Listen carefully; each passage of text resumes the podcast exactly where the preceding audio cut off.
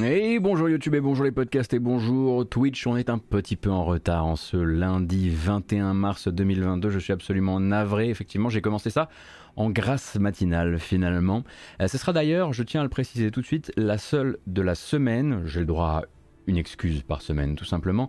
Ce qui veut dire que les autres actualités, les autres moments d'actualité jeux vidéo de la semaine, ce sera mercredi matin et vendredi matin également. Voilà, il y a des petits bouleversements en ce moment, mais ensuite on, réintégrera le, voilà, le, schéma classique. Euh, qu'est-ce qu'on a à se raconter euh, bah, euh, Ce qu'on a à se raconter, c'est qu'il y a quand même beaucoup de choses qui sont passées dans la sphère jeux vidéo durant ce dernier, durant ce week-end. On va évidemment parler de Gran Turismo 7, on, aura l'occasion de parler de, des, différentes prises de position récentes de Epic et de Microsoft, notamment vis-à-vis de l'Ukraine, etc vu que c'est lundi, on va faire un tour de l'actualité des sorties de la semaine à venir, hein, notamment le nouveau Kirby et Ghostwire Tokyo, euh, bien sûr. Nous aurons l'occasion de parler un petit peu de technologie, de développement euh, en parlant d'Ubisoft. Et puis évidemment, ben, un gros focus sur deux enquêtes sorties coup sur coup euh, et qui peignent des tableaux pas toujours éclatants de l'univers, on va dire, des développeurs indépendants superstars ou même de, du jeu d'auteur indépendant. ça fera l'objet d'un gros segment dans cette émission. Si vous nous regardez sur YouTube, je vous rappelle qu'il y a une version chapitrée qui vous permettra de choisir vos sujets. Voilà. Et donc on va commencer comme je le disais, sans plus attendre avec Grand Turismo 7. Hein. Euh, ah non. non, non, non, non, on peut pas commencer comme ça. Si on commence comme ça, on n'a pas de bande-annonce, on n'a pas de belles images, on va être tout triste. Non, non, on a quand même un petit deux minutes à regarder, avant toute chose. Euh, une vidéo qui vient de sortir, un teaser donc d'une technologie de pointe de chez Unity. On avait, on avait, fait, on avait regardé ça quand c'était voilà, quand c'était l'Unreal Engine, alors pourquoi ne pas le regarder quand c'est Unity qui sort un teaser qui s'appelle Enemies, où vous allez donc pouvoir découvrir la version, on va dire, Unity des méta-humains, en tout cas des humains entièrement euh, numériques, euh, avec également pas mal de travaux intéressants sur les éclairages. On se donne rendez-vous dans deux minutes.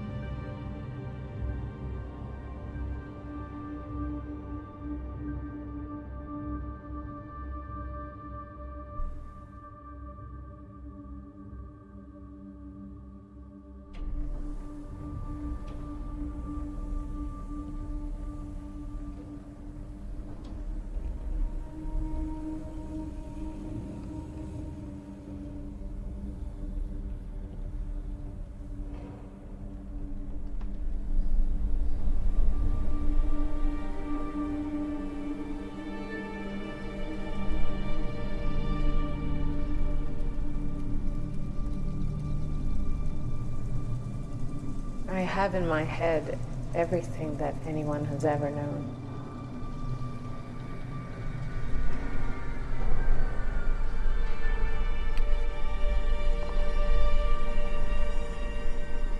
You have in your heart everything anyone has ever felt.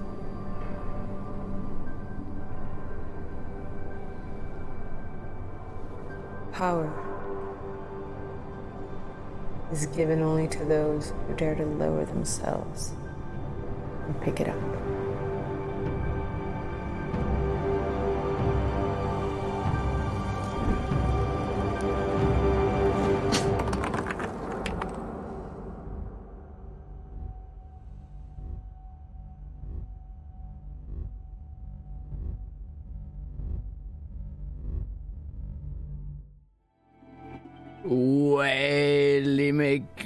Calmons-nous une seconde. c'est censé être donc du rendu en temps réel que vous venez de voir. Hein, ça va être un petit peu la compétition des moteurs dans les temps à venir justement pour les méta-humains, en tout cas les, les humains entièrement euh, numériques. il y a ceux de Epic et vous avez maintenant pu découvrir euh, ce que peut produire euh, un moteur comme Unity qui n'est pas souvent utilisé à ces fins-là. Euh, cependant, bon ben voilà, c'est une, c'est une démonstration absolument technique. Le but est d'en mettre plein la vue et de, le but est également de voilà d'intéresser les gens aux futures améliorations euh, du euh, moteur. Bien sûr, on se demande qui s'est occupé de faire la performance capture parce que derrière il doit y avoir beaucoup beaucoup de travail. Il y a certainement de la performance capture et pas juste de l'animation à la mano. Je ne suis pas complètement comment dire convaincu par certains certains trucs parce que là on entre dans le on entre dans le pinaillage notamment on va regarder les cheveux, on va regarder peut-être certains raccords d'animation etc. Mais au niveau des, des, éclairages, je trouve quand même le truc euh, assez, euh, assez euh, hallucinant. Et de ce point de vue-là, eh bien, hein, de toute façon, eux comme les autres ne, vont, ne veulent plus juste être des, on va dire, des sociétés très captives du jeu vidéo, mais se tourner très probablement aussi vers, vers le cinéma. ou vers, effectivement, si vous voulez, si vous voulez qu'on fasse une copie de moi en VTuber, pourquoi pas? Je préfère avoir le visage plein de caractères de la personne que vous venez de voir dans le trailer Unity de vous afficher ça. S'il y a moyen qu'on fasse ça à pas cher, let's go, hein, on y va. On part sur un Votose euh, sans souci. Voilà donc, euh, je vous rappelle que c'est un teaser qui aura valeur donc ensuite à venir s'ouvrir sur une grande discussion, très probablement un, trailer plus long et une grande discussion sur les futures améliorations euh, de d'Unity et on en parlera à ce moment-là, ou en tout cas j'essaierai d'en parler à ce moment-là parce que c'est jamais évident vu de ma euh, fenêtre. Euh, à côté de ça, comme je le disais, euh, on va parler de Gran Turismo 7. Et donc de Gran Turismo 7, en quelle capacité Pas toujours la meilleure. Alors, rappel des épisodes précédents parce qu'il faudrait pas voilà, jeter Gran Turismo 7 avec l'eau du bain même si ça va être compliqué. Donc euh, colère d'une partie des joueurs, une colère qui enfle donc depuis euh, quelques jours, depuis ouais, un peu plus d'une semaine je dirais, euh, mais surtout ce week-end donc contre Sony et Polyphony Digital autour du sujet Gran Turismo 7 et ça mérite probablement qu'on refasse un point par point justement.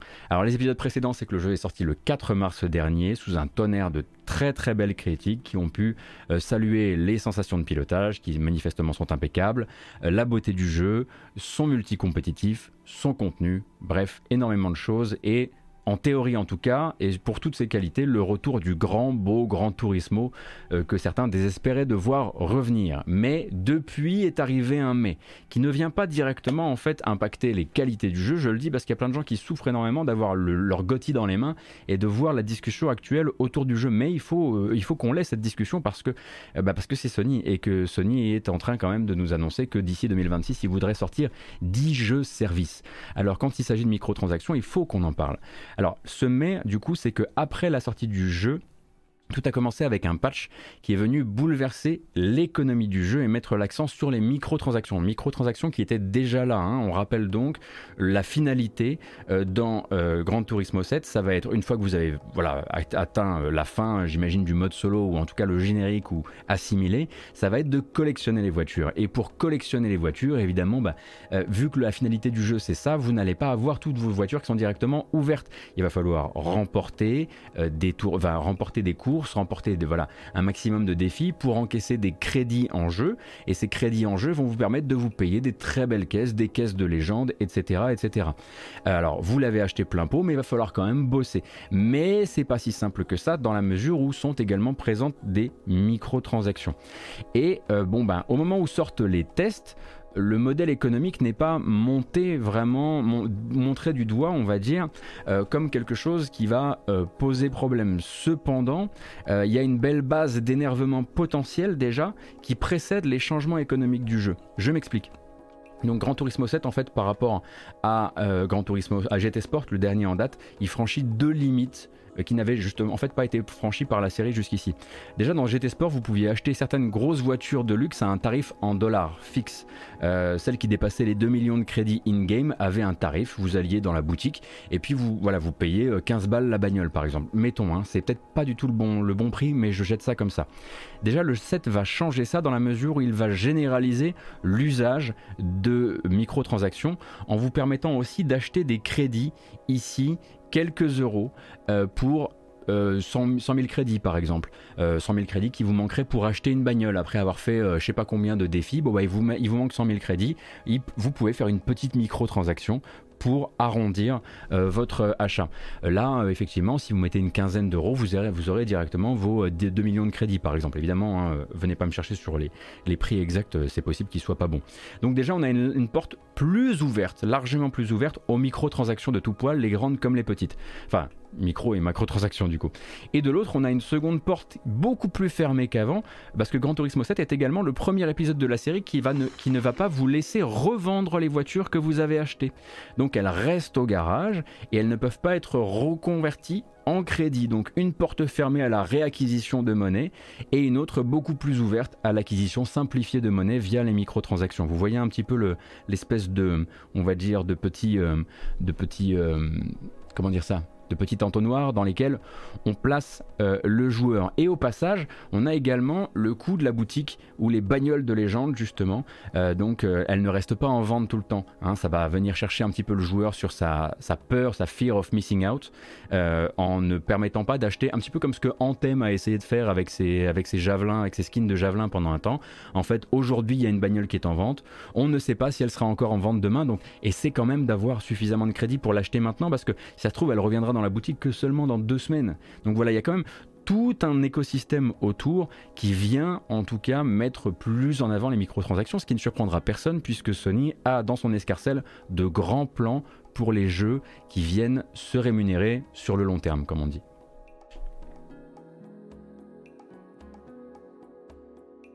Il y avait donc déjà de quoi inquiéter les joueurs, et tout allait dépendre de la situation, de l'utilisation que Polyphony Digital et Sony allaient faire de ce pouvoir, parce que vous avez quand même un grand pouvoir sur l'expérience des joueurs. Et deux semaines après la sortie, bon ben voilà, le studio euh, fait exactement ce qu'une partie des joueurs redoutaient. Ils ont identifié les courses que les joueurs, on va dire, euh, considéraient comme des zones de grinding, euh, les zones de grinding préférées des joueurs, et ils ont réduit les récompenses en crédit de ces épreuves-là. Alors même justement que les bagnoles, si vous comparez à un GT Sports par exemple, semblent coûter déjà beaucoup plus cher que dans GT Sports. Donc quand ce patch arrive, on est sur le 1.07, ça se passe évidemment très mal. La réaction de la communauté ne se fait pas attendre. Pardon. Beaucoup de gens ont juste euh, voilà, euh, ont, juste poussé une gueulante euh, on sur les réseaux sociaux, d'autres se sont manifestés euh, notamment sur Metacritic, on en reparlera. Et là, on a la réponse officielle de Kazunori Yamauchi, le patron de Polyphonie Digital, euh, qui finit non pas par enterrer hache de guerre, mais littéralement par la déterrer. Lui ne voit ni le problème, ni un sujet à discussion, mais plutôt une opportunité pour ressentir vraiment la rareté des voitures, avec cette citation que je vais vous proposer avec le filtre qui s'impose. Dans Gran Turismo 7, j'aimerais que les utilisateurs puissent profiter de nombreuses voitures et courses, même sans microtransactions. Dans le même temps, le prix des voitures est un élément important qui représente leur valeur et leur rareté, donc je pense qu'il est important qu'il soit lié au prix du monde réel. Je veux faire de GT7 un jeu, un jeu dans lequel vous pouvez apprécier une variété de voitures et si possible, je voudrais essayer d'éviter une situation où un joueur doit mécaniquement rejouer certains événements encore et encore. Donc en gros, il voudrait éviter que vous vous retrouviez à grinder dans le jeu, donc il vous propose des microtransactions. C'est un cadeau hein, qui vous est fait à ce moment-là, parce que le grinding c'est pas intéressant dans son jeu. Donc là, on est vraiment sur une réponse voilà, qui, vous fait complètement péter les plombs. Et donc accompagné évidemment de promesses hein, euh, que euh, le jeu accueillera plus de contenu et de fonctionnalités dans les temps à venir, évidemment, parce que plus de contenu, c'est plus de microtransactions aussi. Bref. Euh, en gros, quand des clients ont l'impression que les 70 balles payées pour leur jeu devraient leur garantir un minimum de contrôle ou de stabilité sur la manière dont le jeu est apprécié, Yamauchi répond en gros lol, no, et derrière lui, c'est évidemment Sony qui va se servir du jeu comme d'un banc d'essai. Euh, eux qui espèrent justement, comme je le disais, sortir une dizaine de jeux-services d'ici 2026. Et donc, en résulte un jeu célébré par la critique, euh, la critique presse, mais qui se fait démater à la tronche actuellement sur les notes utilisateurs euh, métacritiques, à cause évidemment de cette première poussée vers moins de récompenses en jeu, mais aussi de cette politique Always Online qui a fait beaucoup de mal ce week-end au jeu, hein, puisque pour rappel, depuis GT Sports, vous devez absolument avoir une connexion obligatoire pour jouer au jeu, et dans GT7, ça veut aussi dire avoir une connexion Internet active pour jouer en solo.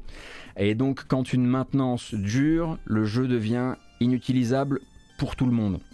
Ce qui s'est passé entre jeudi et vendredi, euh, après justement le déploiement du fameux patch 1.07. Le patch 1.07 arrive, bouscule l'économie du jeu, les gens se mettent à crier avant même d'avoir commencé à jouer au jeu, avant même de voir à quel point ça les pousse ou non vers les microtransactions.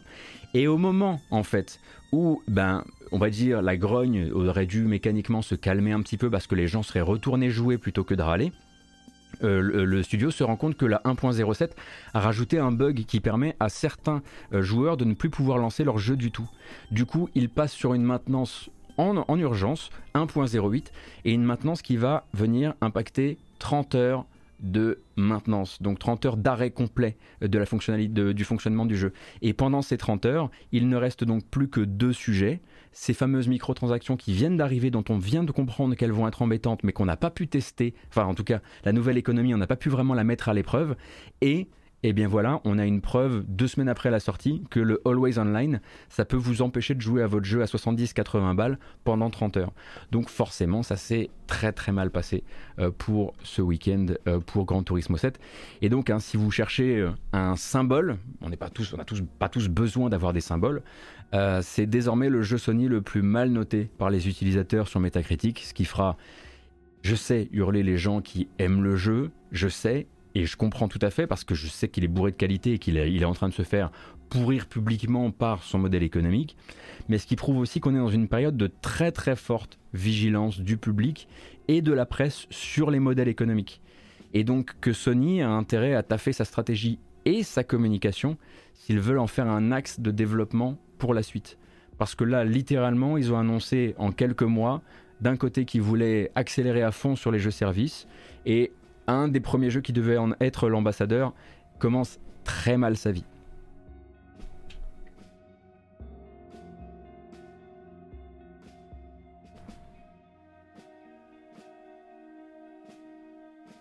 Je rattrape un peu ce que vous disiez.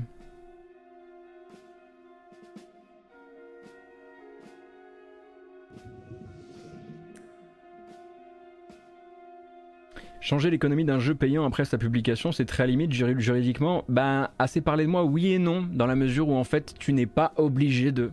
Il y a toujours le tu n'es pas obligé de. Euh, tu peux toujours autant jouer pour, euh, pour... Tu as accès à toutes les courses. Il y, aura toujours... Généralement, ces changements sont quand même réalisés avec la plus grande des minuties euh, d'un point, de vue, d'un point de vue juridique. ce qui fait, mais c'est pas le premier jeu, c'est pas le premier jeu service qui va changer son économie. Hein. Avengers aussi, par exemple, avait changé son économie, dans le mauvais sens d'ailleurs aussi. Euh, et euh, en l'occurrence, euh, je comprends la grogne des joueurs et je comprends la frustration aussi des gens qui sont juste là, genre putain, mais pourquoi, pourquoi ils font des conneries pareilles et pourquoi on pourrait pas juste garder l'œil sur la bonne nouvelle, à savoir que on a le Grand Turismo, parce qu'il y a beaucoup de gens, voilà, j'en ai discuté avec pas mal de gens ce, week-end qui, sont là pour dire, mais ça fait chier, on a littéralement le bon Grand Turismo sous les yeux, quoi. Et, oui, mais bon, l'un ne peut pas vraiment aller sans l'autre. Et en l'occurrence, bah, il va falloir aussi que bah, que ce genre de manip servent d'exemple euh, parce que euh, bah, parce que jusqu'ici beaucoup enfin euh, le consolier Sony en tout cas lui a l'air de ne pas considérer le jeu le jeu payant avec du, de la rémunération sur le long, terme comme étant quelque chose du passé. Ça fait même plutôt parler partie de son futur ce qui nous amène bah, à devenir à faire encore plus attention quoi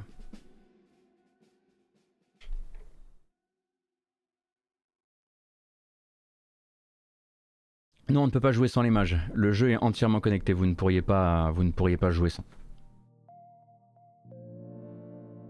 Et oui, effectivement, j'ai parlé de la partie juridique, mais comme le dit très bien Taleb sur le chat, euh, c'est indiqué dans le contrat d'utilisation euh, que, vous signez au début euh, que le modèle économique peut être modifié. J'imagine même que ça doit être la première clause qu'on ajoute dedans.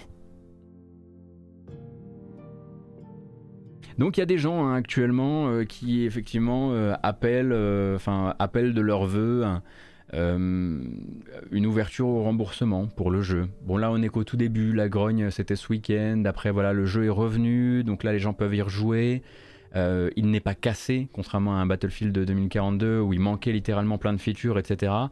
Je pense que c'est un voilà, c'est plutôt une sorte de Dodan qui vont prendre un peu vite, ça risque de leur faire un peu mal.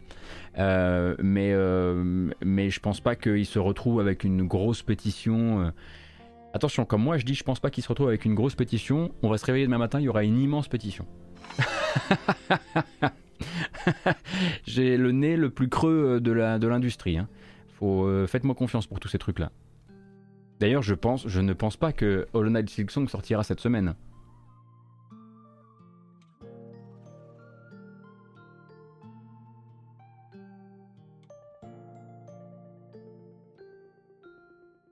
On fait ce qu'on peut. Hein.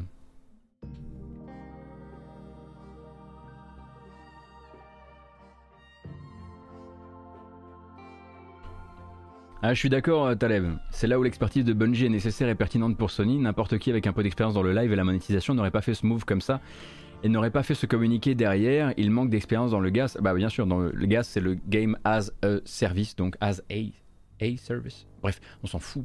Euh, oui, eh bien, on en parlait, on en a parlé plusieurs fois. Euh, c'est, c'est justement là que qu'une, qu'une partie, qu'une partie du pôle live de, de Bungie peut, peut, peut, peut devenir bah, consultants, enfin, vont devenir consultants à mon avis pour beaucoup d'équipes. Ouais. C'est pas tout rose non plus, mais bien sûr, euh, mais euh, mais il y a des erreurs qu'ils ne font plus.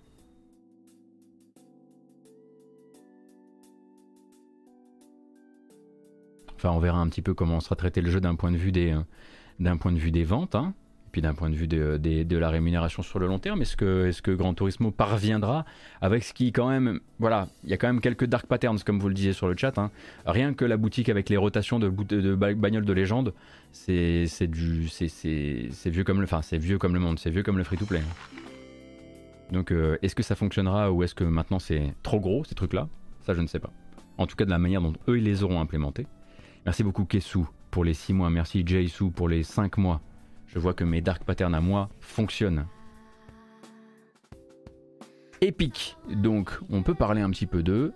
Euh, donc euh, les euh, revenus de Fortnite vont servir une autre cause que celle de Epic, en tout cas que les, on va dire que le compte en banque de Epic et ce pendant deux semaines. Donc Epic vient d'annoncer son intention de participer à l'effort humanitaire en Ukraine, participation massive puisque l'entreprise a décidé de rediriger vers des associations association pardon, tous les revenus perçus par eux pour Fortnite entre le 20 mars et le 3 avril 2022. Au passage, Epic a réussi à se coordonner avec Microsoft pour que ces derniers renoncent à leur part, à leur commission sur les microtransactions qui seraient réalisées dans l'écosystème Xbox. Rien du côté de chez Sony d'ailleurs, hein, euh, qui continuera à prendre ses 30%, en tout cas jusqu'à preuve du contraire, eux n'ont rien communiqué. Mais en gros, 100% d'un achat cosmétique ou autre dans Fortnite sur Xbox s'en va directement dans un fonds de soutien au peuple ukrainien. Et pendant donc que 70% euh, des achats sur console Xbox, euh, sur console PlayStation est redirigé donc vers le peuple ukrainien. Et donc, un truc sur lequel un Epic insiste, c'est que le but n'est pas de rassembler de l'argent maintenant et de l'envoyer dans deux semaines, puisque ça va durer pendant deux semaines, mais donc de transférer ça au fur et à mesure et en temps réel, d'accord?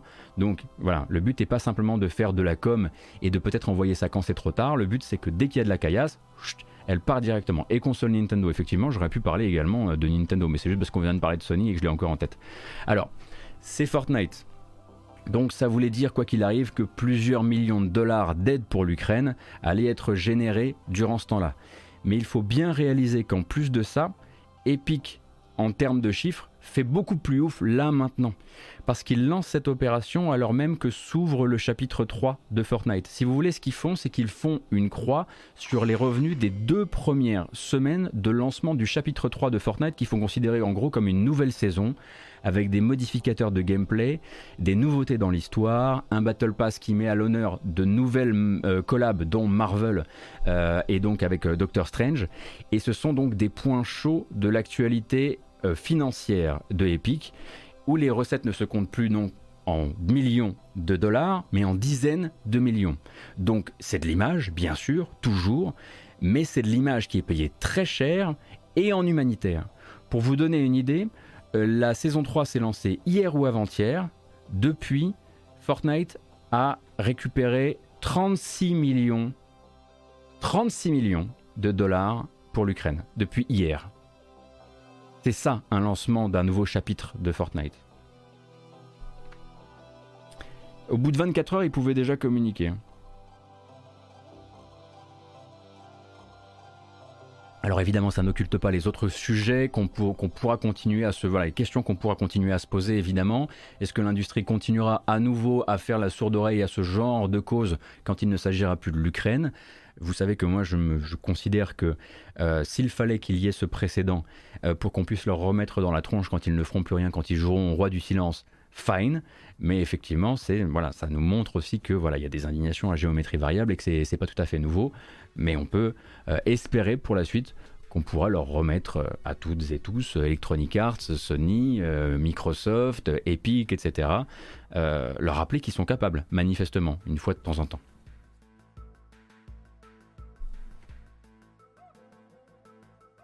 Et donc voilà les 36 millions et donc ce euh, chapitre 3 euh, de Fortnite, euh, Fortnite, Fortnite donc s'ouvre sur un très grand changement. Le jeu va donc retirer temporairement la construction.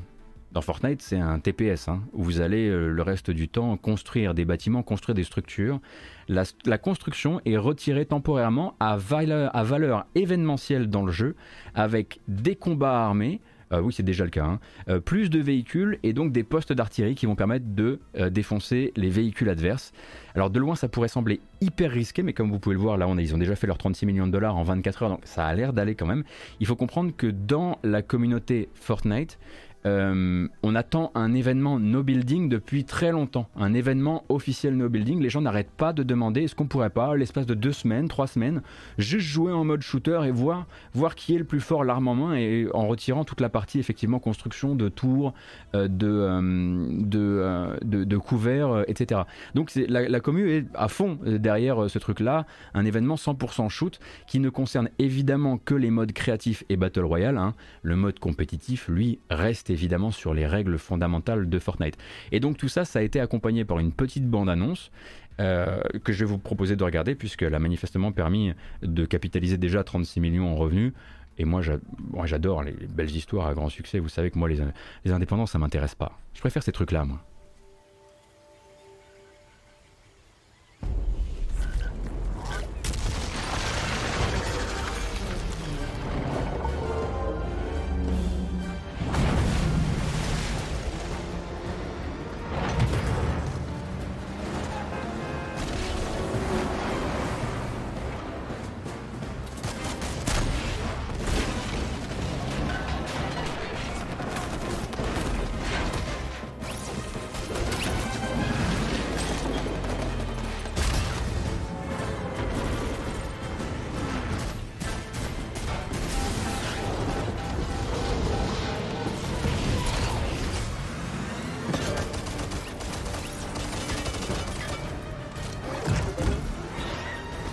Hop, Henri Caville.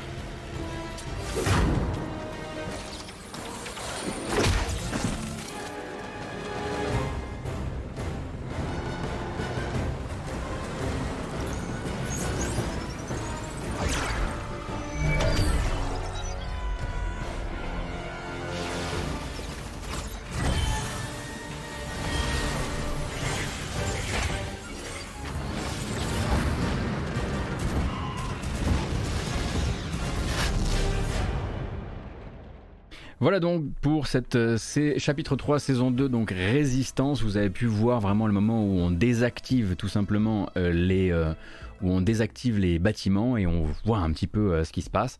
Et ça bah ça ça ramasse un masque et puis en plus évidemment avec le Doctor Strange qui fait donc une nouvelle collab en vue donc de la enfin pour faire la promotion du du deuxième film qui s'appelle Doctor Strange and the Multiverse of Madness je crois et le multivers de la folie euh, eh ben euh, oui, euh, ça, a tendance à fonctionner. Et en parlant justement, parce que vous avez vu le, le chargé de bras de Henri Cavill en référence dans la bande-annonce, en parlant d'un autre acteur extrêmement nerd de lui aussi qui ne rêve que d'une chose, c'est d'approcher plus souvent le jeu vidéo. Ça me rappelle Raoul Colli, que vous connaissez peut-être comme ayant joué dans The Hunting of Bly Manor ou plus récemment Midnight Mass. Et Raoul Colli justement s'est vu proposer une voix d'un personnage qui est un peu central de, cette, de ce chapitre 3 de Fortnite. donc ça, voilà, c'est le, mec qui euh, est absolument persuadé qu'un jour il pourra, euh, il pourra euh, réaliser ou même, ou même être la star d'une série d'une série de d'adaptations jeux vidéo, gros fan de Warhammer, etc. C'est l'autre acteur nerd avec, avec Henry Cavill. Il jouait qui dans Bly Manor? Alors je sais pas parce que moi je le connais que dans Midnight Mass. Dans Midnight Mass, c'est le shérif. C'est arrangé dans les, dans les nerds qui peignent des, les nerds beaux gosses qui peignent des figurines Warhammer. Voilà. En gros. Et dans d'accord. Et dans euh, Bly Manor, c'est le cuistot. D'accord. Merci beaucoup pour l'information. Voilà donc pour euh, Xbox et euh, Epic qui se sont alignés donc, du coup sur, cette, sur cette opération qui a l'air de plutôt très bien se passer pour le moment. Dans les autres sujets liés de près ou de loin à l'Ukraine, vous avez peut-être vu passer par-ci par-là des alertes lancées par des développeurs, notamment des, développeurs aussi ukrainiens, parlant d'un mail reçu par reçu chez eux, envoyé par Valve, les prévenant que pour le mois en cours, ils ne pourraient pas donc leur verser leur salaire, en tout cas leur verser leurs revenus sur les jeux vendus euh, sur euh, Steam. Ce qui a fini par lancer une espèce de, voilà, de traînée de poudre comme ça où les gens se sont imaginés que Valve avait banni euh, sciemment à la fois les développeurs russes et biélorusses mais également ukrainiens. Très rapidement ensuite, on a eu une deuxième communication beaucoup moins automatisée celle-ci, envoyée par Valve à ces mêmes développeurs pour expliquer un peu le pourquoi du comment. La banque avec laquelle travaille Valve pour tous les versements sur la région, que ce soit aussi bien euh, la Russie, la Biélorussie que l'Ukraine, a besoin, manifestement à cause de la situation, la situation actuelle, de d'autres, de nouveaux justificatifs. Et en fait, ces développeurs-là, les développeurs, les développeurs ukrainiens ne sont pas punis actuellement par Valve, ils vont devoir fournir de nouveaux justificatifs, qui risque très probablement effectivement de leur poser des problèmes pour le salaire du mois de mars, enfin en tout cas pour le, pardon, le versement, le virement du mois de mars. Et normalement, s'ils arrivent à obtenir rapidement ces papiers-là, ce qui doit être extrêmement difficile actuellement en Ukraine, euh, surtout avec le système bancaire, etc., ils devraient pouvoir, évidemment cet argent est simplement mis de côté, hein, il, ne, il, ne, disparaît pas. Donc si vous avez vu seulement un début de l'information, la fin de l'information, c'est que c'est absolument pas un bannissement euh, intentionnel de Valve, mais vraiment la banque avec laquelle bosse Valve qui a besoin, euh, de justice supplémentaire. Voilà. Et tant qu'on est dans euh, l'Ukraine, on peut parler donc de la fin d'un bundle, donc le bundle de itch.io, donc en, solidarité avec le peuple ukrainien, qui à peine était-il terminé, a été récupéré. En fait, le flambeau a été récupéré par un deuxième bundle qui lui a commencé son, qui lui a commencé son, son exercice sur Humble Bundle, tout simplement, cette fois-ci, euh, et dont on peut peut-être parler une seconde parce qu'il y a probablement des jeux là-dedans qui pourraient vous intéresser. Il est en train d'atteindre, l'air de rien, les 10 millions euh, d'euros amassés, celui-ci. Hop, du beau contenu.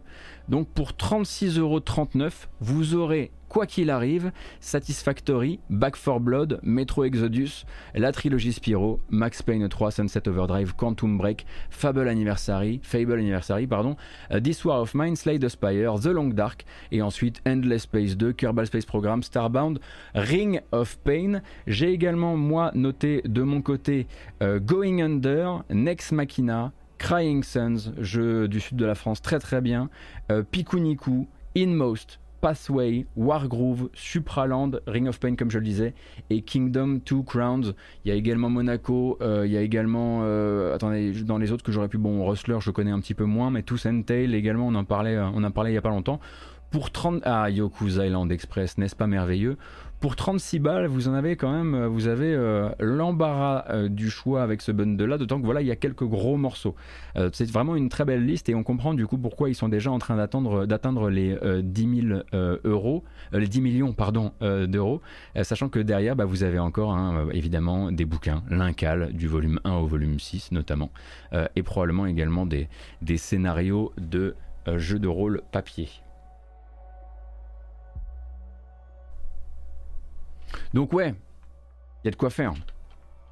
Oui, l'entrée est aussi plus haute que Ichio, ça je l'ai dit. Hein. Voilà, vous avez une entrée à 36 euros quand Ichio c'était une entrée à... à, combien? Je sais plus combien c'était, mais à 10. À 10, mais ils ont fait un sacré score aussi hein, sur H.io là. Je vous mets le lien du bundle. Ah bah désolé, ça fait deux fois que je le, que je le colle euh, parce qu'il est comme ça dans mon, dans, mon, dans mon navigateur avec le, avec l'affiliation, merci beaucoup Madingue. Et moi j'ai mis l'affiliation Eurogamer avec. J'ai pas de biche chez Eurogamer, hein, ça m'intéresse pas particulièrement euh, que, euh, que vous fassiez gagner de la thune à Eurogamer. C'est juste que moi j'ai appris l'existence du bundle là-bas, tout simplement. C'est idiot.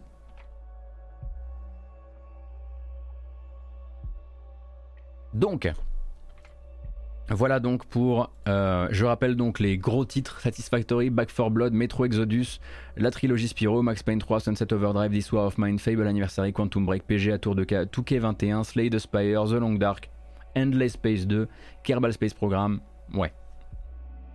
Et tout le reste. Tellement de trucs.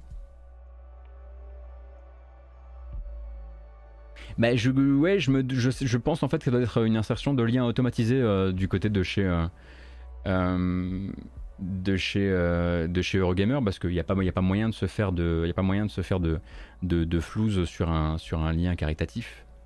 Ça me semblerait bien sale. URL, exactement madame. URL. On va parler un petit peu d'une euh, communication d'Ubisoft euh, qui est arrivée en amont de la Game Developers Conference, la GDC, qui a lieu durant cette semaine, hein, justement. Hein. Si, vos, si vos professionnels du jeu vidéo n'ont pas l'air très réactifs en ce moment, c'est peut-être justement parce qu'ils sont à la GDC. Euh, et en attendant, eh bien, Ubisoft a pu communiquer sur une technologie liée non pas à du cloud gaming, pas directement, mais à du cloud computing. Elle s'appelle Scalar. Nous, on va l'appeler Scalar, donc c'est le scaler, je sais pas, un truc comme ça. En tout cas, c'est l'anglais pour scalaire. Il y a une bande-annonce qui va vous présenter un petit peu tout ça. Et moi, derrière, je vais revenir pour vous faire un petit peu d'explication de, de ce que j'ai cru comprendre et de ce que j'ai pu saisir également. Over the course of their history, video games have evolved to bring more and more players into worlds where they can experience new adventures. Step by step, game makers have taken advantage of incremental improvements in technology to push the boundaries of what is possible. Always dreaming of bigger, and more interactive game worlds, yet always being limited by the computing power at their disposal. What if we could make this limitation? Non, je plaisante, on va pas la regarder en entier parce qu'elle est un peu chiante, malheureusement, c'est dommage.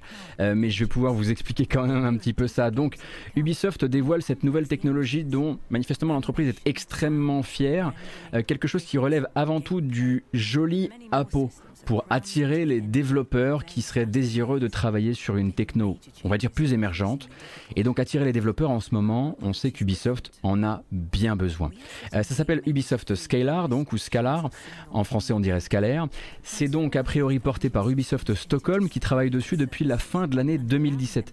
Et quand on se penche sur le projet, on lit des mots comme cloud ou comme moteur, mais les deux erreurs à ne pas faire, ce serait d'y lire qu'il s'agit d'un nouveau moteur de jeu, car ce n'est pas le cas, ou qu'il s'agit d'un service de cloud gaming, comme Stadia ou GeForce Now, car c'est pas le cas non plus. En gros, Scalar, ça peut être vu comme une instance de développement unique propulsée par des batteries de serveurs et compatible avec les moteurs existants, dont évidemment le Snowdrop d'Ubisoft, mais aussi en ville, qui sert de cadre aussi bien à tous les Assassin's Creed depuis le premier qu'à Immortals Phoenix Rising, Riders Republic ou Rainbow Six Siege. Si on devait vraiment vulgariser ça, c'est un outil de développement en ligne. C'est la différence entre éditer des fichiers Word qu'on s'envoie entre équipes et écrire tous ensemble, développeurs, artistes, animateurs, ingénieurs, sur le même Google Doc qui tournerait dans le cloud. En gros, c'est ça avec donc toute une batterie de microservices fractionnés qui vont permettre à chacun d'intervenir à un point de la simulation sans que ça fasse s'effondrer euh, le cadre du travail, euh, le cadre de travail du voisin. Donc l'intérêt créatif, euh, ça va être de déléguer absolument toute la charge de calcul lors de la création d'un jeu à une ferme de serveurs. Donc si la puissance de calcul des gens qui fabriquent le jeu n'est plus limitée, on lève une barrière et on commence à réfléchir à ce qui serait possible à faire de l'autre côté. C'est très théorique quelque part. Hein. il y a un côté très abstrait. Parce que ces barrières, elles, existent historiquement, elles ont toujours été là, et on a toujours pensé le jeu vidéo avec ces barrières. Donc si on les enlève maintenant, c'est la possibilité de créer un jeu théoriquement, encore une fois, on rentre dans l'expérience de pensée, sans limite de taille, sans limite de nombre de joueurs, s'il est multijoueur, sans limite non plus à l'ampleur et à la précision que pourrait avoir la simulation physique proposée. Enfin, avec beaucoup moins de limites évidemment, mais vous voyez l'idée, hein, parce qu'il en reste une de limite, c'est que tout ça, ça va quand même avoir un poids euh, d'un point de vue, euh, bah, ne serait-ce que d'un point de vue euh, environnemental, à force. et du coup, avec beaucoup moins de limites, et tant qu'à faire, d'envisager un futur, et ça c'est assez intéressant pour les jeux multijoueurs, d'envisager un futur où vous seriez capable, où les développeurs seraient capables, donc d'apporter des corrections à un gros jeu multijoueur à instance unique, du coup, monoshard, comme on dirait pour du, euh, MMO. Euh, on pourrait apporter donc ces, mises à jour en temps réel, sans maintenance à rallonge, ni temps de propagation des mises à jour selon les territoires. Donc, fabriquer d'abord, essayer, puis ensuite voir comment retranscrire le jeu qu'on a fabriqué dans le réel de son exécution côté joueur. Hein. parce que, évidemment, si vous faites des jeux qui n'ont absolument aucune limite de calcul, puisque les développeurs qui les font non plus à se reposer sur une machine qui a des limites de calcul, on peut se demander, ok, mais quel est l'intérêt pour le joueur au final, puisque le joueur, lui, va se retrouver sur une machine qui va avoir ses limites de calcul? Bah, en fait, ça peut prendre par exemple euh, la forme d'un jeu multijoueur avec de très grandes doses de calcul qui serait confié justement à du cloud computing, donc du calcul dans cloud. Un truc qu'on entend depuis des années maintenant. Souvenez-vous à l'époque de SimCity 2013 où on nous disait que tous les calculs d'IA étaient réalisés, euh, allaient être réalisés euh, en ligne ou d'autres trucs dont on entend de plus en plus parler, par exemple les jeux conçus dès le départ pour être joués en cloud gaming. On, entend a plusieurs fois entendu parler hein, de ce fameux MMO euh, entièrement tourné vers le cloud gaming sur lequel travaillerait actuellement Microsoft, dont le but ce serait simplement de dire, puisque ta machine de joueur, elle ne sert déjà plus qu'à envoyer des commandes et recevoir un signal vidéo quand tu joues en cloud gaming, pourquoi conserver des limites créatives sur très ancienne finalement sur le jeu que tu vas leur envoyer. Puisque tu fais tous tes calculs de ton côté. Bah dans ce cas-là déplafonne ton jeu et vois la taille du monde que ça te permet de fabriquer vois la précision de la simulation physique encore une fois que ça te permet de fabriquer etc etc je sais pas si j'ai été très clair alors Évidemment, il reste beaucoup de limites à tout ça, mais la communication du BI, elle n'en est pas là. Hein. Euh, pour l'instant, c'est un outil de création et de libération des créateurs dans une société où on fait des mondes ouverts. Hein. Vraiment, le business, c'est le monde ouvert. Euh, et ils vont communiquer là-dessus pour recruter. L'applicatif côté joueur, c'est vraiment pas pour tout de suite, même si effectivement Ubisoft avoue qu'il développe au moins un jeu actuellement, une espèce de cas pratique, on va dire, de ce que euh, pourrait donner Scalar appliqué à une équipe. Alors officiellement la com d'Ubisoft s'arrête là.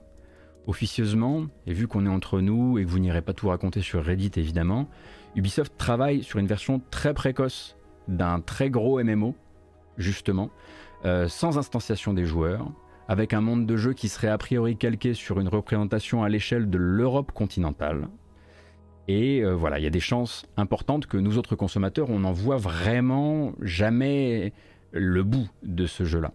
Mais pour l'instant, ce qui sert de cas pratique à l'équipe qui travaille actuellement sur ce cas-là, c'est ça. Mais c'est un projet dont on a déjà entendu parler en fait. C'est un projet dont si vous suivez un petit peu les communications qu'a pu faire Ubisoft à travers les années, il y a déjà eu cette histoire d'un monde ouvert complètement déplafonné des questions de, puissance de calcul qui utiliserait le continent européen, euh, qui, qui viendrait modéliser intégralement le continent européen.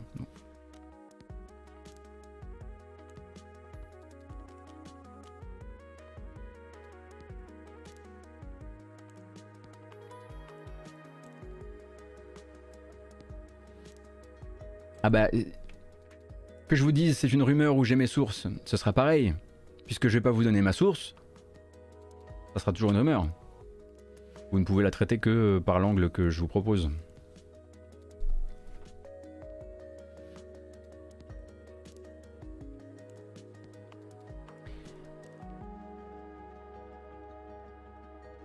Et donc on parlait il y a pas longtemps des développeurs de Nightingale. Je sais pas si vous vous souvenez Nightingale donc qui avait euh, dû abandonner justement une technologie quand ils avaient été rachetés par Tencent. Cette technologie elle s'appelle Spatial OS. Bah, Spatial OS ça ressemble un petit peu à euh, une technologie de, développement, en tout cas, euh, assez proche de celle de Scalar, par exemple. Et justement, ben, Tencent, qui a du coup récupéré Nightingale, euh, a également son propre labo de réflexion sur le, développement, on va dire, cloud-based, avec du cloud computing dedans. Euh, c'est une société qui s'appelle Legion Labs, Legion Labs, euh, qui est basée à Montréal et qui a été montée par des anciens euh, ingénieurs et développeurs du moteur Anvil d'Ubisoft. Donc voilà, on n'est jamais bien loin de la, maison finalement. Mais Scalar n'est absolument pas la seule, comment dire, la seule initiative actuelle dans le domaine. D'ailleurs, je ne serais pas vraiment surpris qu'on apprenne durant cette année 2022 que d'autres gros éditeurs mondiaux ont un projet en RD de ce genre euh, de leur côté. Oui, alors j'ai dit le moteur en ville, je voulais dire le moteur Envil. Envil. Envil.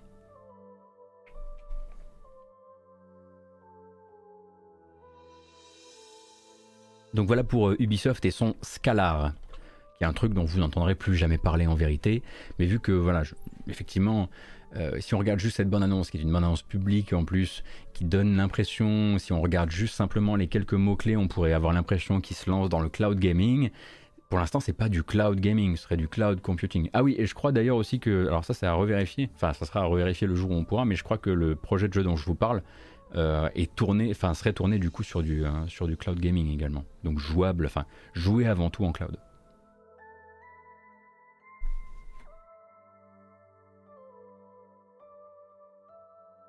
Bon, écoutez, on va pas pouvoir euh, ergoter encore longtemps avant de s'attaquer au vrai sujet. Alors ce week-end, on a vu le site VentureBeat euh, se refaire un peu la cerise quand même en publiant une très grosse enquête sur les conditions de travail au sein d'un studio indépendant qu'on peut classer parmi les enfants chéris, on va dire, de l'industrie indépendante actuelle. Moon Studio, l'entreprise autrichienne derrière Ori and the Blind Forest et sa suite. Alors, il y aurait tout un sujet de discussion à avoir, potentiel en tout cas, autour du fait que cet article est signé Dean Takahashi et qu'il vient mettre un stop à une longue tradition d'articles qu'on pourrait associer à ce qu'on appelle de l'access journalisme, euh, donc des interviews avec des personnes puissantes et très en vue, euh, qui leur permettent de dérouler leur argumentaire sans contestation ni contradiction. C'est ce que Takahashi avait fait euh, donc quand il avait fait son article spécial blockchain avec l'ex-patron du gaming chez YouTube. C'est ce qu'il a fait aussi quand il a accepté l'invitation de la contre-enquête chez Quantic Dreams. Euh, et que finalement c'était une contre-enquête qui ne faisait que répéter les éléments de langage de Cage et Fondomière. Bref, Din Takahashi, c'est un sujet à part qui a depuis longtemps dépassé l'affaire Cuphead dont on se fout royalement ici.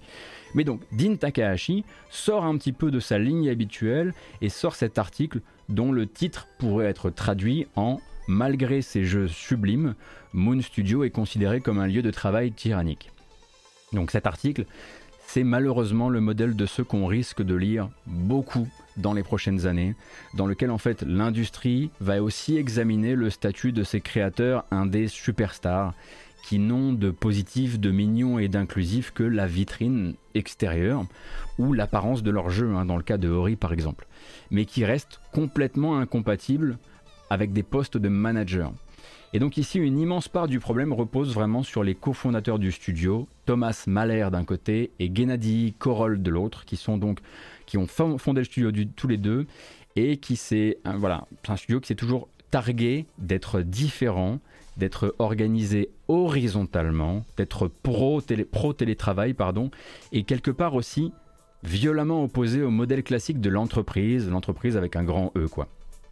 Le problème, c'est que l'article dépeint deux personnes qui en gros refusent avant tout le concept d'entreprise, comme des ados refusent les responsabilités, si vous voulez. Si vous voulez.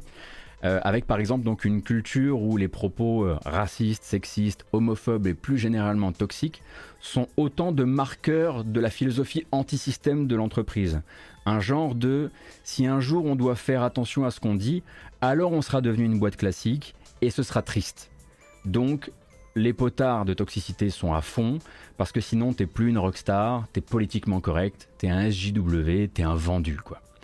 Euh, donc l'organisation 100% télétravail de l'entreprise, adoptée depuis toujours, depuis bien avant le Covid, euh, semble avoir justement permis aux deux fondateurs d'imposer une sorte de chape comme ça toxique sur les employés, ou sous couvert de lutte contre la censure de tous les jours, les deux fondateurs parlent à leurs employés comme s'ils étaient des ados, rabaissent leurs idées en les attaquant personnellement, en traitant les gens d'idiots, en disant que leurs idées sont merdiques ou que tel truc qu'ils ont créé leur donne envie de vomir. Voilà.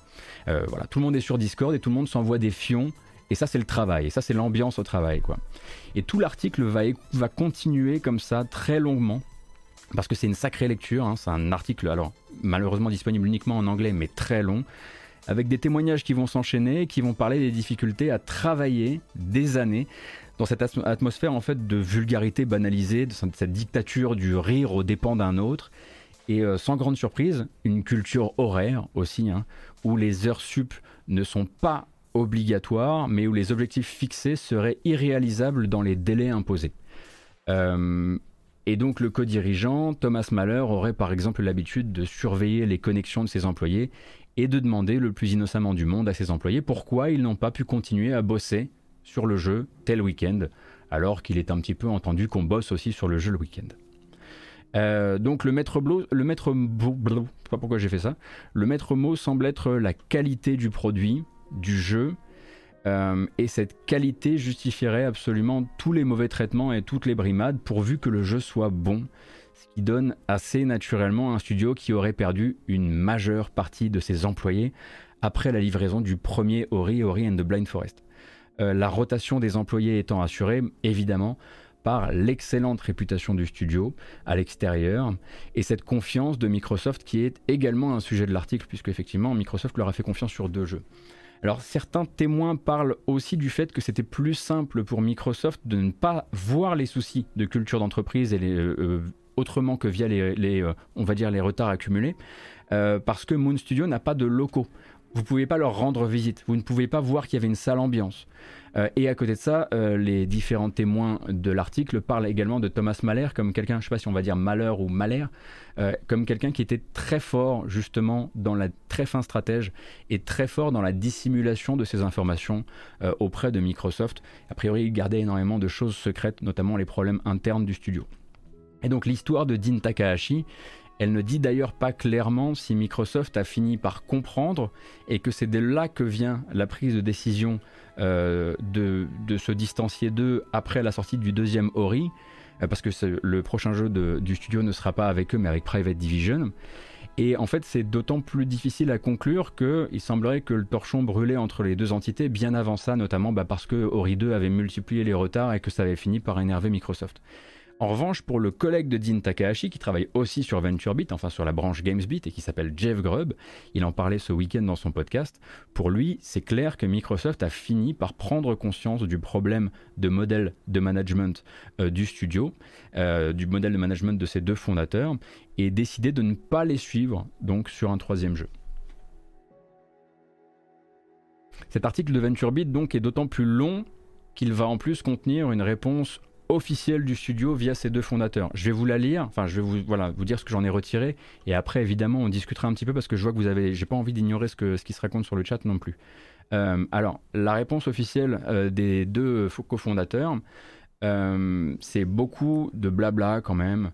Euh, nous sommes une équipe internationale, euh, nous, voilà, nous sommes les meilleurs des meilleurs, enfin nous avons parmi nous les meilleurs des meilleurs, euh, nous partageons les bénéfices de nos réussites, le meilleur travail possible entre nous, encourager la créativité, communication ouverte, performance, blabla, blabla, blabla.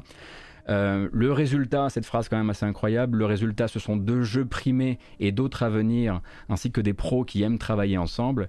Et une vraie citation cette fois, si nous sommes, parce que l'autre était un peu paraphrasé, si nous sommes parfois brutalement directs dans nos critiques et nos objectifs, nous sommes aussi sincères et sans détour dans nos louanges. Voilà. Euh, et puis ensuite, euh, le paragraphe embraye donc euh, sur cette, sur cette ironie, parce qu'il trouve ça ironique, d'une entreprise donc fondée par un Autrichien et un Juif israélien qui se font des blagues parfois inappropriées.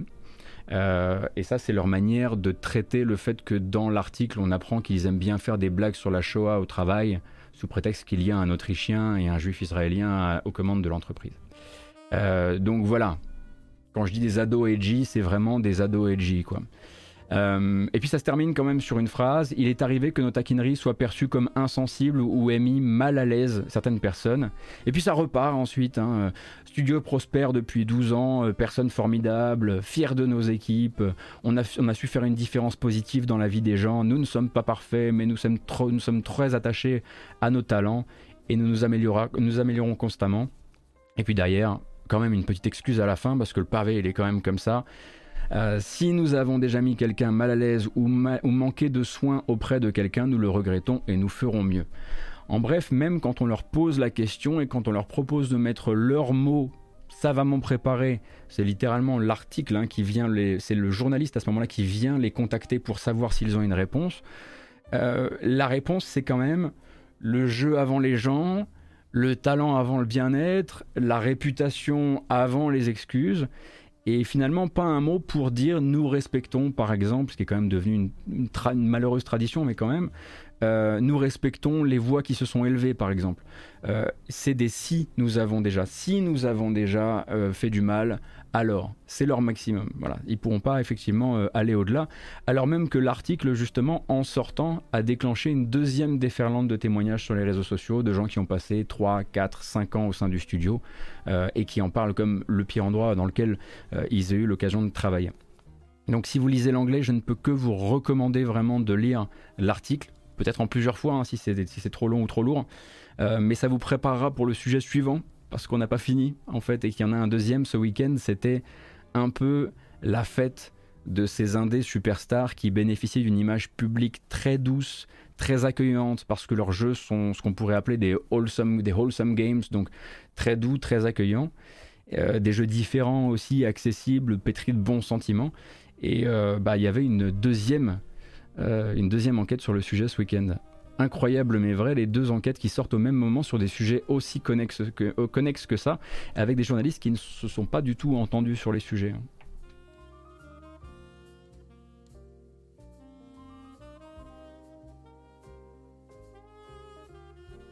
Alors...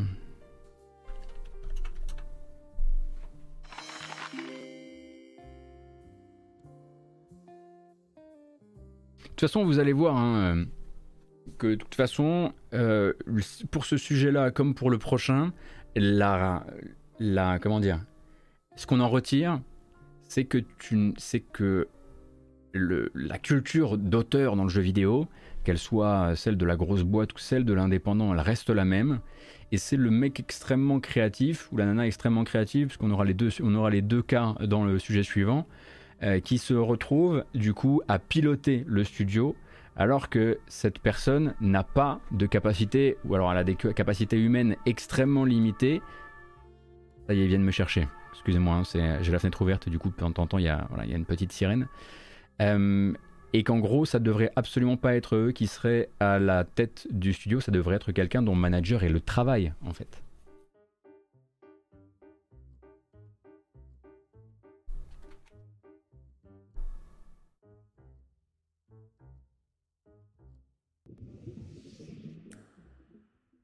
C'est vrai que j'avais oublié, mais Thomas Mahler, c'est aussi ce garçon qui, euh, quand était sorti. Euh, ah, bah, quand était sorti euh, Cyberpunk 2077, avait fait cette sortie publique sur un forum où il traitait les développeurs de Cyberpunk et les développeurs de, No Man's Sky de, de charlatans et de.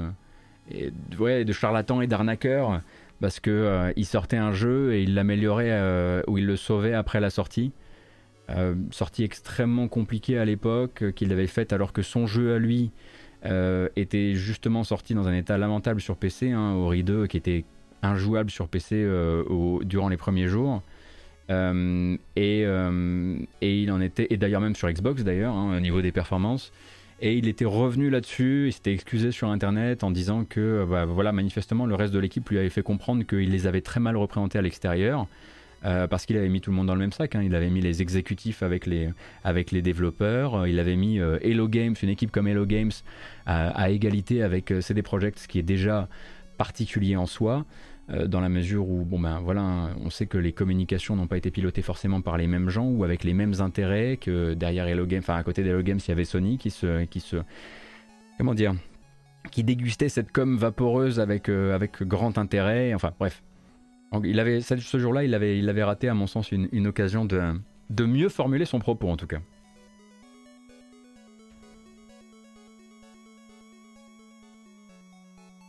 Ah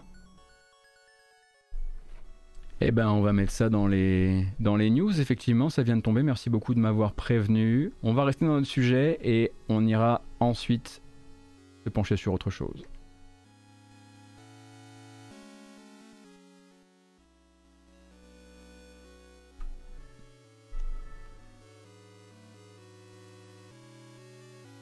C'est la deuxième sirène. Je commence à avoir peur pour mes miches. Nous disions donc. Nous disions donc, deuxième sujet donc sur les enfants chéris de l'indépendant. Salut Kloski, bienvenue.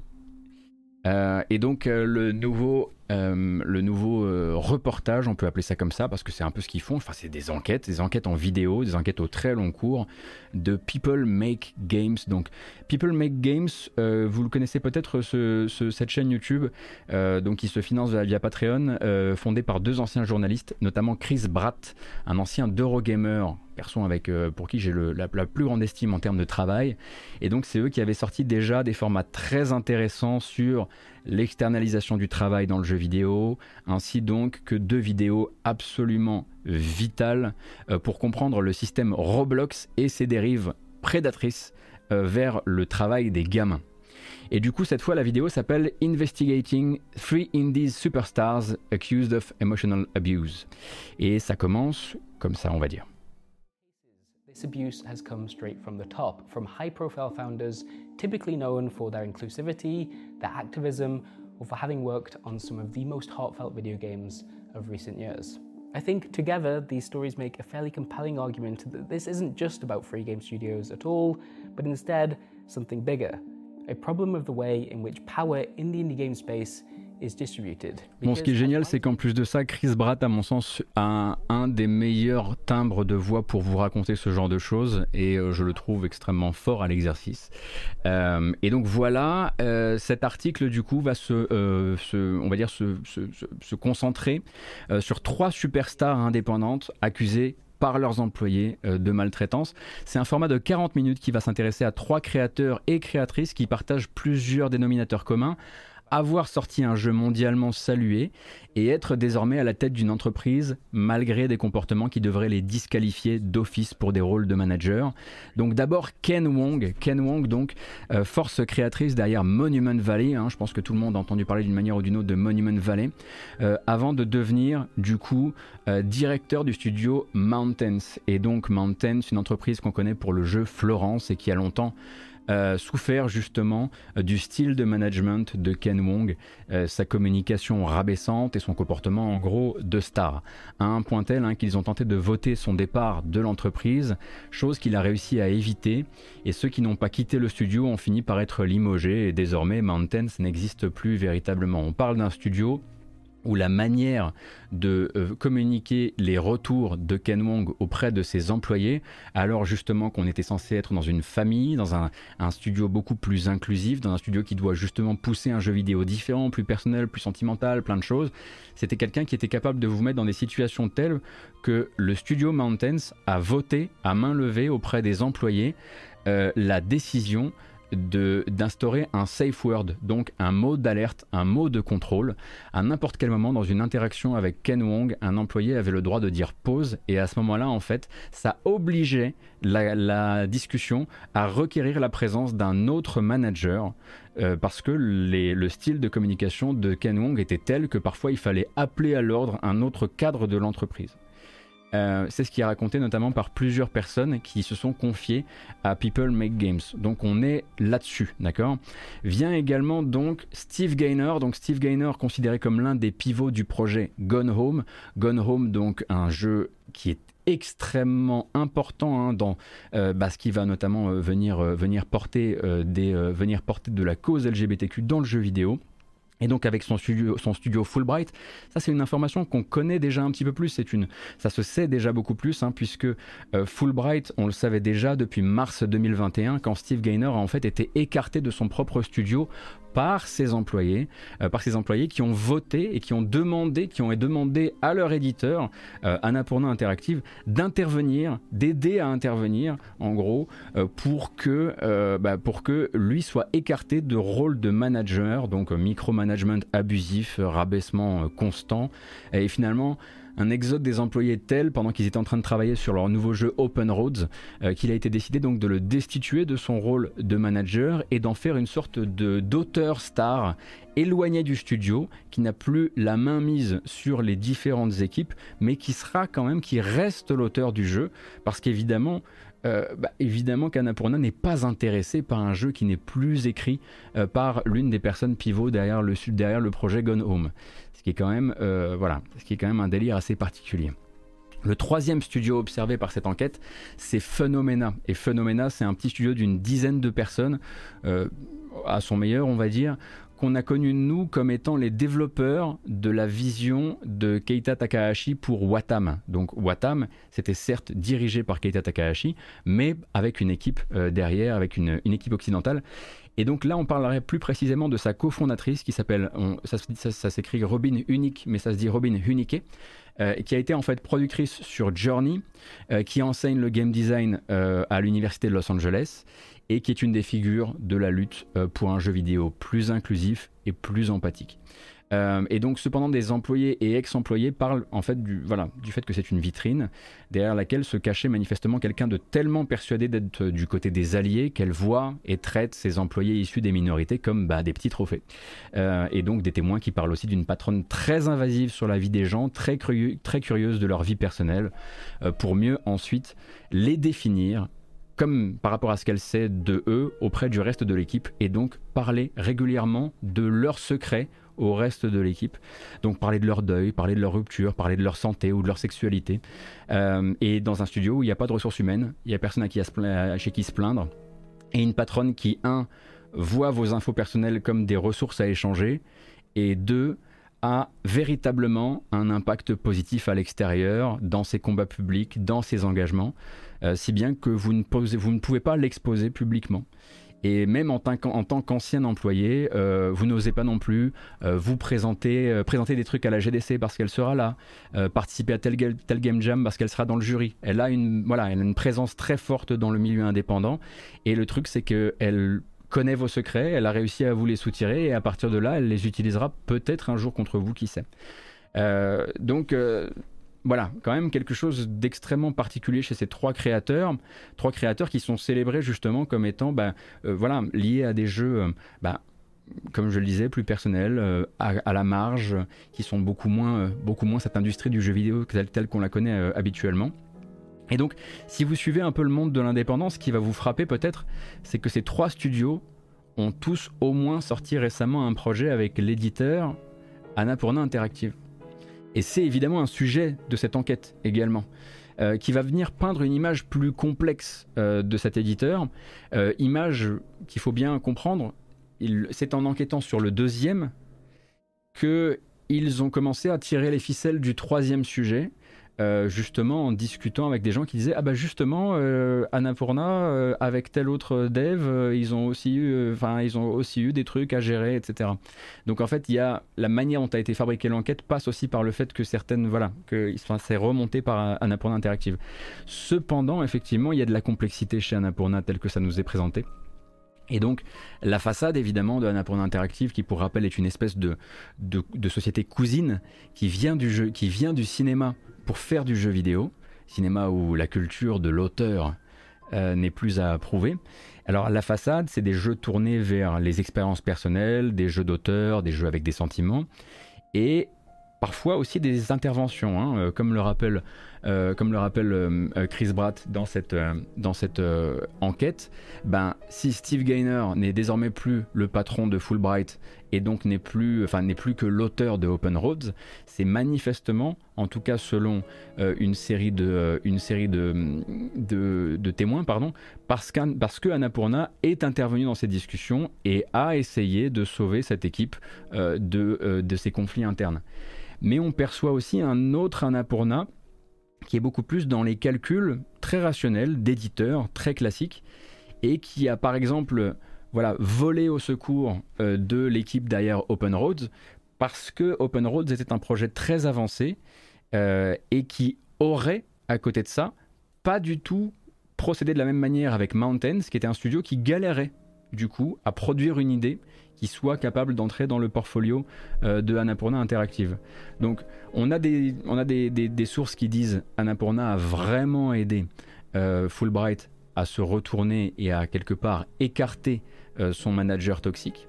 Mais il y a également des sources qui, qui disent, qui insinuent, parce que c'est un peu plus compliqué et le, la vidéo soit, est très claire sur le fait que c'est beaucoup plus compliqué, il y aurait eu cette discussion où quand les développeurs de chez Mountains, donc le studio qui a fait Florence, contactent Annapurna en disant on ne peut plus travailler avec Ken Wong, c'est pas possible.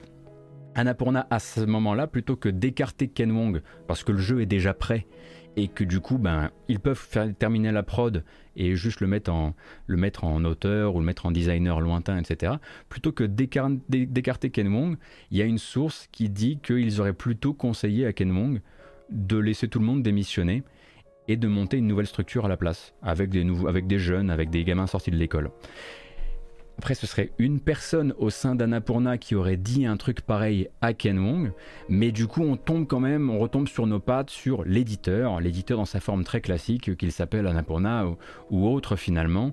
Euh, l'important, c'est le jeu, l'important, c'est le niveau d'avancement du jeu. Et c'est ce qui est finalement arrivé, hein, parce que euh, Ken Wong avait dit à ses équipes, en tout cas toujours selon cette enquête, que Annapurna avait dit, euh, en gros, ferme la boîte, euh, enfin débarrasse-toi de tout le monde et nous on reste avec toi et qu'il leur a dit non non je veux pas et finalement bah, ce qui s'est passé c'est qu'ils ont continué quelques mois ensemble que tout le monde est parti et que les derniers qui, restaient ont été, euh, ont été limogés par Ken Wong.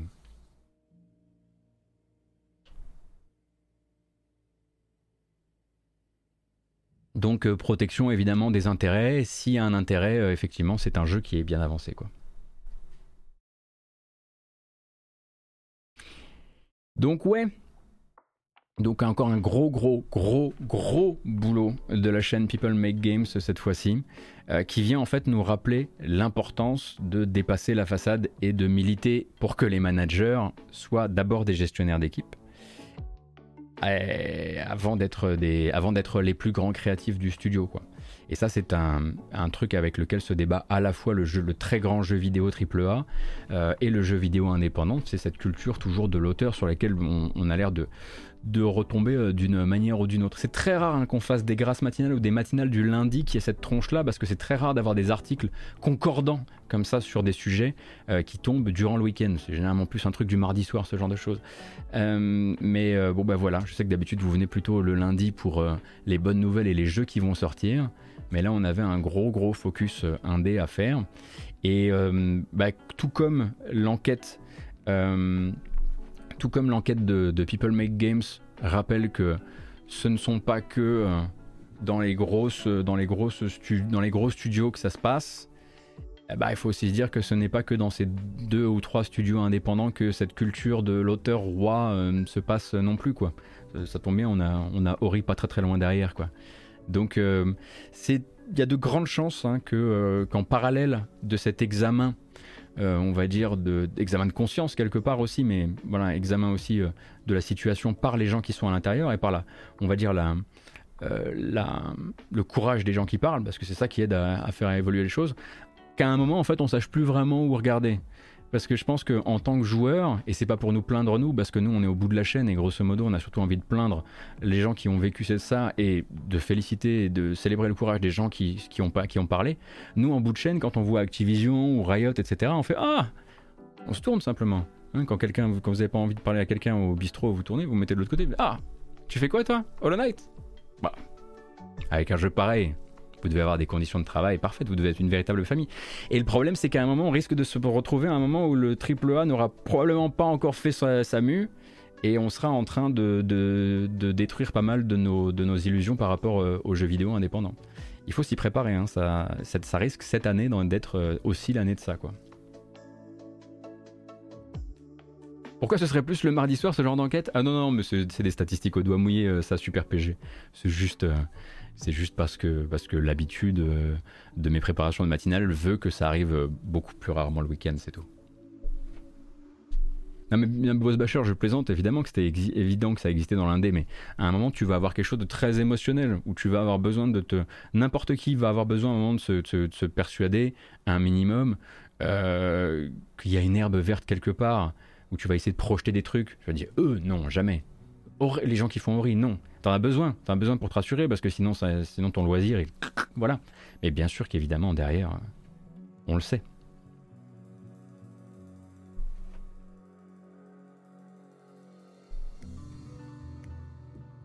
Mais ce sera intéressant désormais de. Je pense que c'est bien aussi de, directement venir calquer ce, cette grille de lecture-là sur n'importe quel jeu vidéo euh, mignon, sentimental, enfantin, naïf, etc.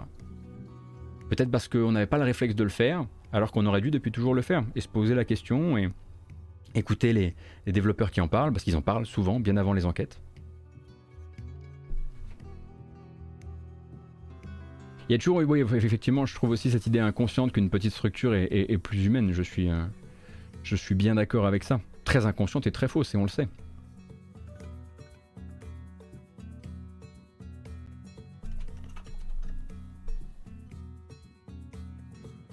Bon, alors j'apprends par voie de presse, littéralement, euh, que Sony a décidé de se payer le studio de Jed Raymond, Haven, donc c'est son premier studio de développement basé au Canada. D'accord. On rappelle donc que Jed Raymond, qui travaillait pour Stadia Games, est parti euh, de chez Stadia Games quand Stadia Games a, complètement périclité. Hein. C'était en l'occurrence pas de sa faute. Là-dessus, je pense qu'on peut plutôt se tourner vers Phil Harrison et dire Hey, peut-être que du budget aurait pu aider. Enfin voilà. Euh, et en l'occurrence, Haven n'a rien produit, mais Haven travaille actuellement sur un jeu service pour euh, la PlayStation 5. Ça fait quelques temps maintenant qu'ils sont dessus. On a pour l'instant très peu d'informations, si ce n'est que le but euh, avec Haven, euh, c'est donc de fabriquer un jeu qui soit à la bonne taille par rapport à la taille de l'équipe. Il me semble que l'équipe pour l'instant c'est une cinquantaine de personnes. Et je pense que... Excusez-moi, je pense que si PlayStation annonce donc le rachat du studio et son, intégration euh, dans les PlayStation Studios. Hein, c'est même Herman Hulst qui s'en fait, euh, la, qui s'en fait la voix. Euh, c'est très probablement une manière de dire ce sur quoi ils sont travaillés, on y croit. Hein, parce que d'habitude, on rappelle que Sony préfère que le jeu sorte, qu'un autre jeu sorte, peut-être qu'une relation en tant qu'éditeur dure 10 ans, et peut-être après on rachète. C'est très rare hein, finalement de les voir racheter un studio qui n'a pas encore balancé sa première prod pour eux. Donc ils doivent soit avoir euh, foi dans ce qu'ils sont en train de fabriquer, soit avoir aussi envie euh, d'un autre studio qui comprend des mécaniques de game as a service, puisqu'il y a euh, chez Haven un certain nombre d'anciens du jeu service, si je ne dis pas de bêtises. Euh, c'était déjà une exclusivité, un hein, Mescaline, quoi qu'il arrive. Donc ils l'ont pas acheté pour l'exclusivité, euh, le, jeu. C'était déjà un jeu financé euh, par Sony.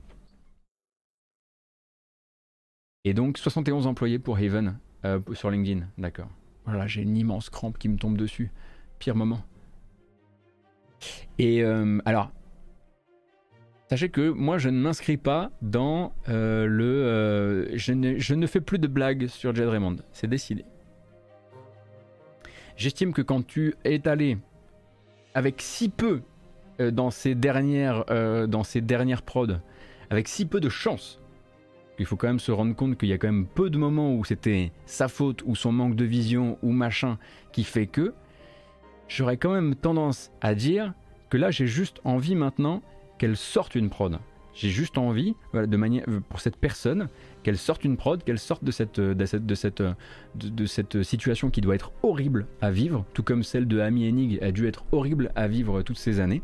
Euh, et en l'occurrence, je trouve que on a vu énormément de créateurs hommes, pardon d'en arriver là, mais de créateurs hommes qui sortent bouse sur bouse ou qui font, qui vont uniquement de projet raté en projet raté et on, les, on leur a jamais mis la petite épingle euh, euh, développeur ou créateur, créateur maudit.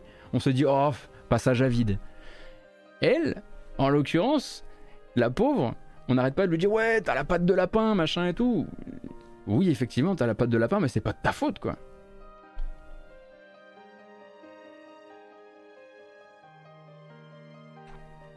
donc maintenant, j'espère juste qu'elle aura une bonne.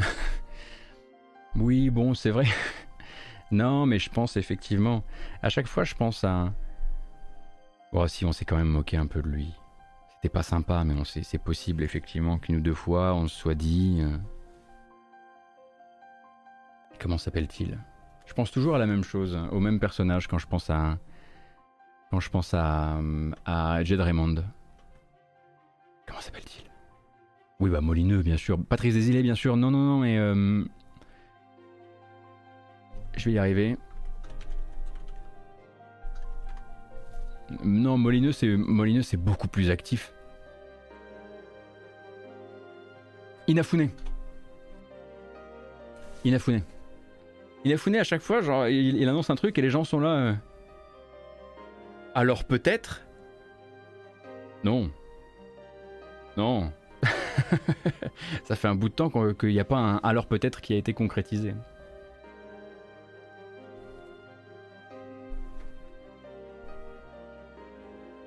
Donc voilà, Haven, vous disiez, surprenante euh, annonce de PlayStation, ça en fait donc du coup le quoi, le 15e ou le 16e PlayStation Studio désormais? J'ai un doute. Ça dépend si on compte, euh, si on compte les, gens qui font les portages PC.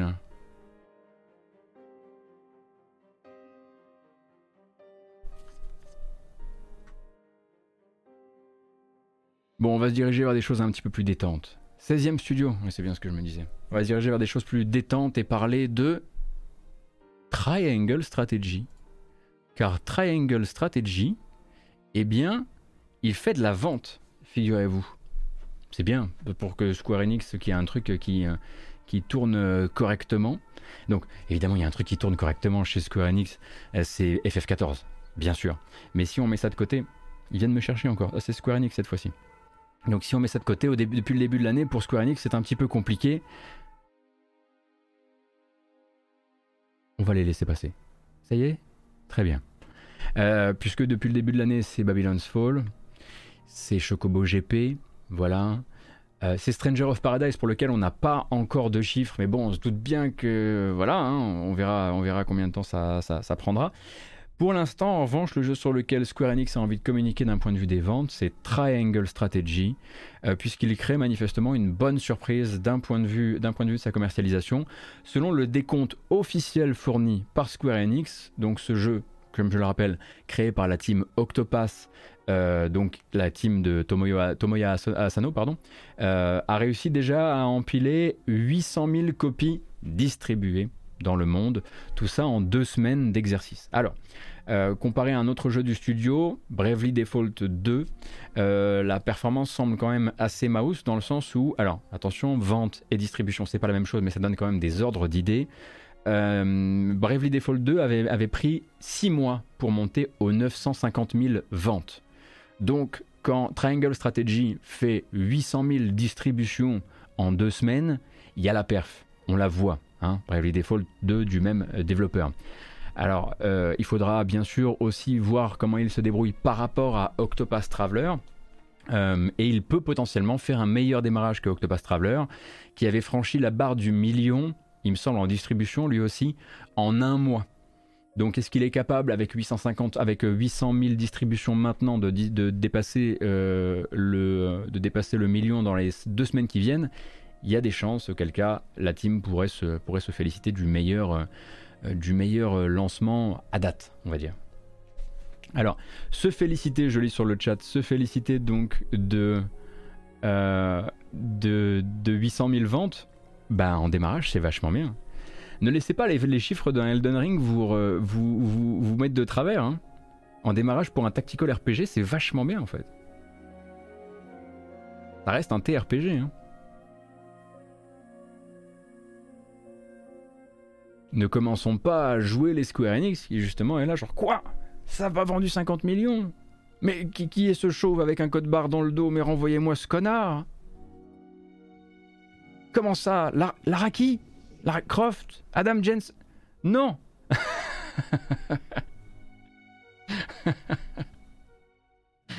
Ah j'aurais pu citer qui d'autre comme ça?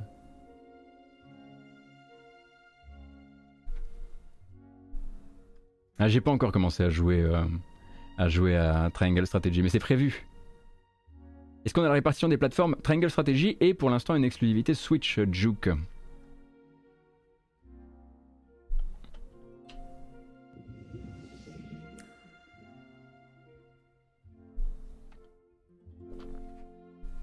Salut Bridosaur, bonne nuit, t'as raison. Si je commence trop tard, tu, finis euh, par t'endormir, je comprends. Et bah du coup, on peut se tourner vers les ventes Steam. Donc, euh, quel jeu récemment sorti euh, pourrait aligner de très très belles ventes sur Steam à l'heure actuelle? Dit-il avec vraiment plus aucun amusement.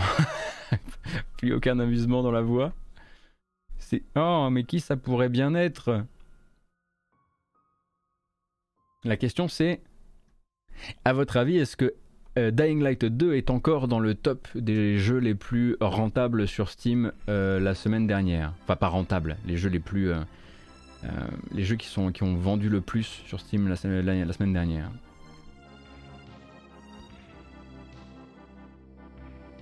Est-ce qu'il est encore dans le top 10 Allez hop Bon. Elden Ring, premier. Jusqu'ici, tout va bien, rien n'a véritablement changé. Euh, le Steam Deck en deuxième.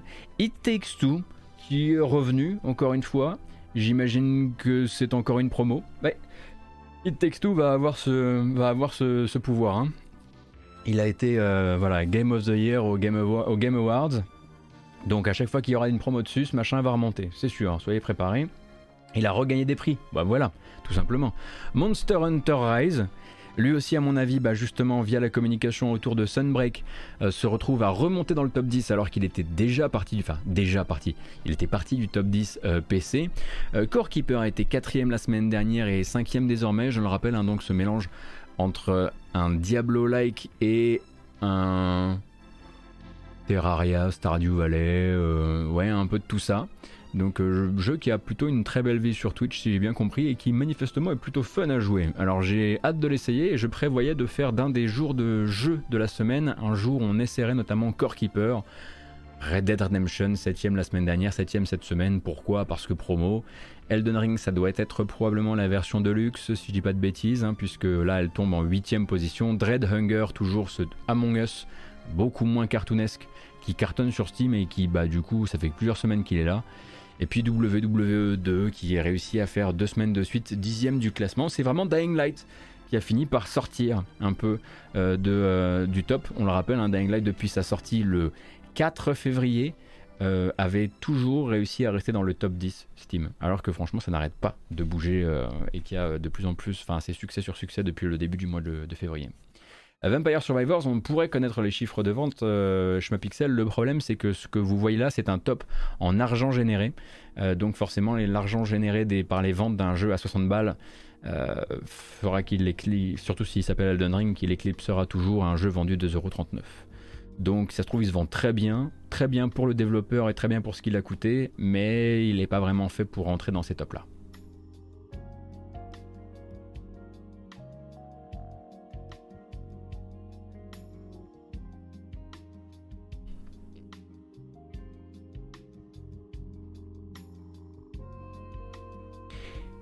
Donc là, j'ai intercalé. Alors évidemment, il y en a un qui n'est pas dans le, qui s'est lancé il n'y a pas si longtemps que ça et qui n'est pas dans le top, comme vous pouvez le voir, c'est Babylon's Fall. Hein euh, Babylon's Fall, donc euh, l'une des sorties de la fin euh, du mois de février pour Square Enix. Une semaine, on le rappelle, après Elden Ring. 10 euros de plus que Elden Ring sur PC avec ce que l'on sait, absolument pas euh, de clés filées à la presse suffisamment tôt, et également, bon bah voilà, des soucis, notamment une omniprésence de microtransactions, et grosso modo, un jeu pas à la hauteur. Et ça, évidemment, Square Enix le savait parce qu'ils ont fait de nombreuses bêtas et que dans, toutes les bêtas, on les a prévenu. Cependant, eh Babylon's Fall euh, a fait l'objet d'une communication récente. Hein. On rappelle donc que euh, Platinum Games a prévu euh, d'ajouter un, on va dire un, un co-branding avec Nier Automata parce que bah, ça permet euh, via la licence de Square Enix bah, de faire venir du monde. Euh, le jeu s'est donc lancé le soir de son lancement sur Steam. Il était à 650, 550, 650 joueurs simultanés sur Steam. Le week-end qui a suivi sa sortie, il a réussi à monter aux 1200 joueurs simultanés et depuis il n'a jamais fait mieux que ce record-là. Euh, ce qui n'empêche absolument pas les développeurs de communiquer sur l'après et communiquer sur l'après comme Square Enix en a l'habitude, à savoir avec des communications un peu choc, un peu dures, qui disent littéralement on sait que vous n'avez pas acheté, mais on va continuer à bosser dessus quoi qu'il arrive en enfermant évidemment derrière une équipe sur un jeu grosso modo morné, voire sacrifié. Et c'est le cas ici avec Babylon's Fall et donc avec cette communication du développeur que voici. Est-ce que le service live du jeu est en danger? Non. Nous n'avons pas de plan de réduire la voilure du développement de Babylon's Fall. Euh, nous avons du contenu disponible jusqu'à la saison 2 il est quasiment terminé et nous avons commencé à travailler sur la saison 3 et sur l'après. Nous continuerons à fournir du contenu euh, pour le jeu et d'améliorer le jeu selon les retours des joueurs en essayant donc de garder les joueurs existants et d'attirer de nouveaux curieux.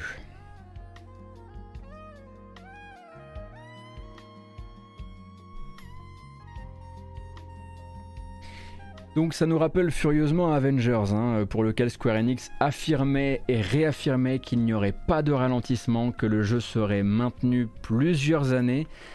Et en vérité, ça a été le cas. Hein. Ça a été le cas durant toute l'année 2021 avec des contenus toujours gratuits. Mais je me demande bien d'ailleurs hein, quel peut être l'état mental et moral des personnes qui travaillent sur ce genre de sauvetage, qui sont pas même plus des opérations de sauvetage, qui sont juste des opérations de, pour sauver la face quelque part. Euh, et là-dessus, ben, moi je pense toujours aux développeurs qui sont derrière et, je pense que plus ça va et plus, euh, et plus on pense tous à la même chose. Hein.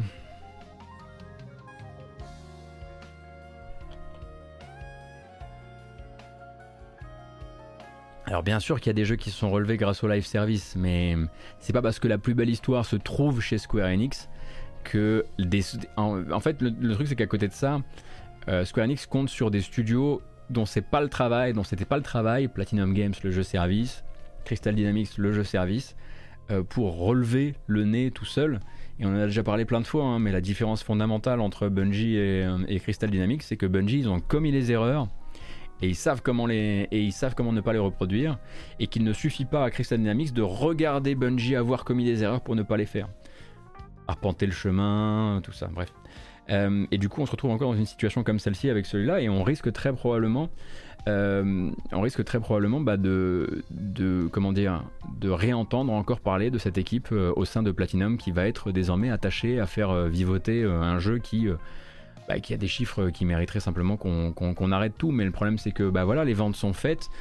je rappelle que pour pouvoir jouer 3, 3, ou 4 jours en avance, certaines personnes ont payé le double Hein. Euh, certaines personnes ont payé le jeu 110 euros euh, sur Steam pour avoir un accès anticipé de 3 jours sur Babylon's Fall. Et bah maintenant, quoi qu'il arrive, euh, pour ne pas se prendre notamment des procès, ne serait-ce qu'en termes de, en termes de, d'associations de, consommateurs, ben voilà, il y a des gens derrière qui vont s'occuper de ça.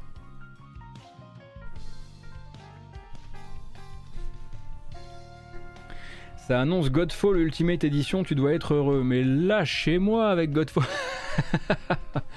oi, oi, oi, oi, oi, oi, Godfall. Est-ce qu'on n'a pas suffisamment souffert Le 7 avril, ça se trouve, il y aura plein de contenu dedans. Hein. Je rappelle que le gameplay était, euh, toute proportion gardée, euh, pas complètement acheté. Il y avait un vrai problème de variété du gameplay selon vos classes de personnages, mais bon, ça j'imagine qu'ils vont pas forcément travailler dessus s'ils rajoutent des, non, j'y crois pas. Je suis désolé, j'y crois pas. J'aimerais beaucoup, hein, j'aimerais beaucoup. Non, mais j'aimerais beaucoup faire croire, mais je... non, je suis pas. Euh, non.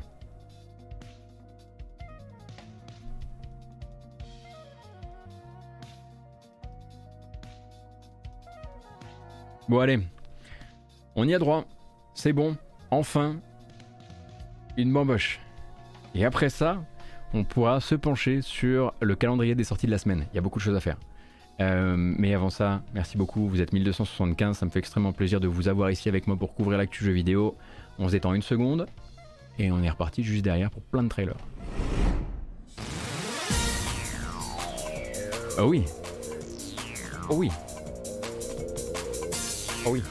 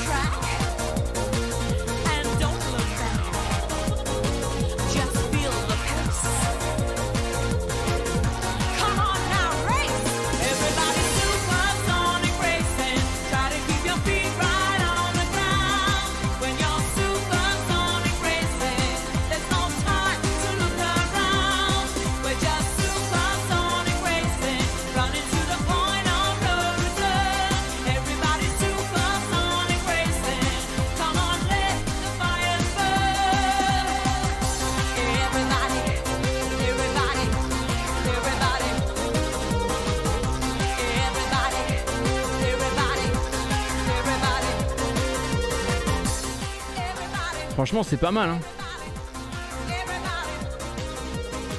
Ah.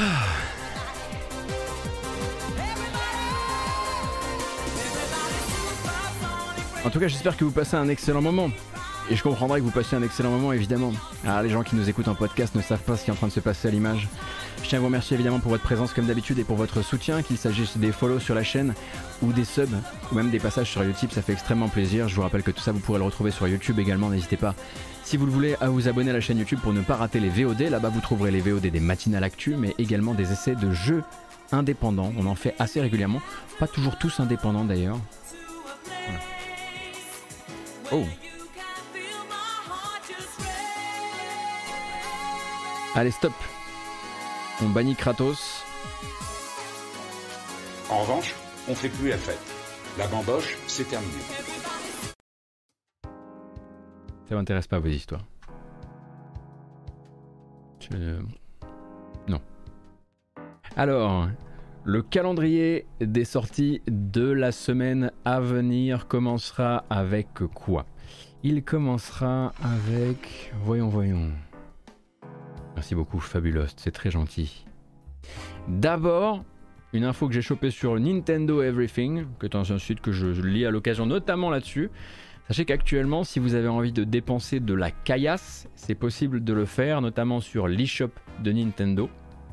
Oh, mais si, vous connaissez l'eShop de Nintendo, c'est ce petit producteur. Capcom a actuellement une très très grosse passe de soldes sur l'eShop où vous pourrez retrouver notamment la Ace Attorney Collection, mais les Devil May Cry et également beaucoup beaucoup d'autres choses. Je vous mets la liste ici, hein. comme je le disais, elle vient de chez Nintendo Everything. Mais si vous avez envie de choper notamment du Mega Man ou du Resident Evil Okami HD, euh, notamment la, la, récente collection Great Ace Attorney Chronicles, ce genre de choses, bon là c'est les prix en dollars évidemment, mais il y a peut-être quelques affaires à faire si ça vous intéresse. Je vous rappelle bien sûr que moi je n'ai pas de lien sponsorisé à vous proposer. Mais voilà. Il me semble que ça vaut sur tous les stores, que ce soit européen ou américain. Des affaires à faire trembler le porte-monnaie, effectivement. Bad luck. Merci beaucoup. Merci, ça fait extrêmement plaisir. Euh, et tant que nous y sommes. Oh, c'est un peu trop doucement, doucement. Lundi, donc, aujourd'hui, c'est la sortie de d'un jeu auquel on jouera demain matin. Avec grand plaisir parce que je l'attends depuis longtemps et que j'ai hâte de voir ce que ça vaut. Il s'agit de Itora. enraged by the wickedness of man, cast them into darkness and tore the world asunder.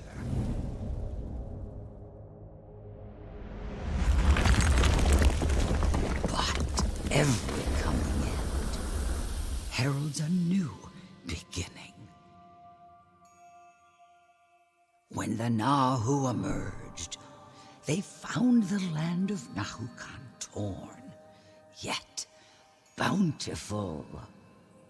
Conjured by her mercy, the four guardian deities had fostered a new verdant world.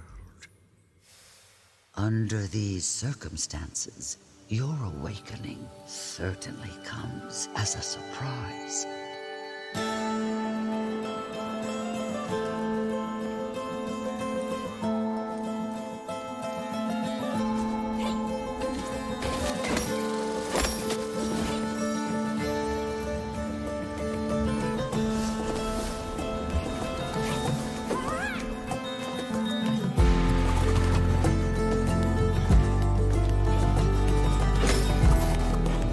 Déjà, on va bouffer ta bande originale, hein ça c'est dit.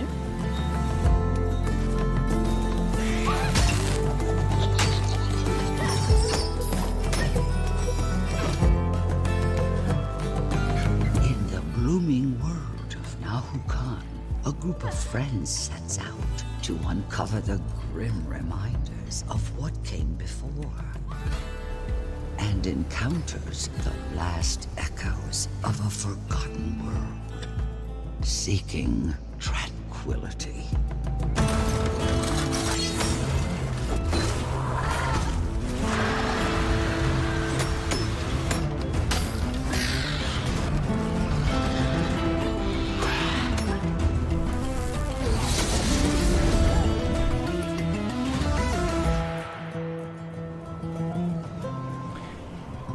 C'est curieux, hein, Itora, on sait voilà que c'est du platformer, de l'action, on sait aussi que voilà son interface nous chope pas directement, qu'on n'est pas sûr pour les animes non plus, mais on voit certains patterns de boss et on se dit hey cool, certains passages où on se dit hey cool, il y a la musique aussi qui marche très bien, le jeu est sorti donc là, il est sorti il y a, il y a 5 heures à la fois sur Steam et sur GOG au prix, attention je vais vérifier ça, euh, avant, de, euh, avant de continuer. Ah bah non, il sort dans une heure en fait, pardon, il est peut-être déjà, déjà disponible sur GOG, mais du coup j'ai pas le prix et du coup j'ai l'air d'un idiot. C'est pas grave, on va continuer. En tout cas, on y jouera demain matin. Très très hâte de voir ce que, euh, ça peut euh, donner.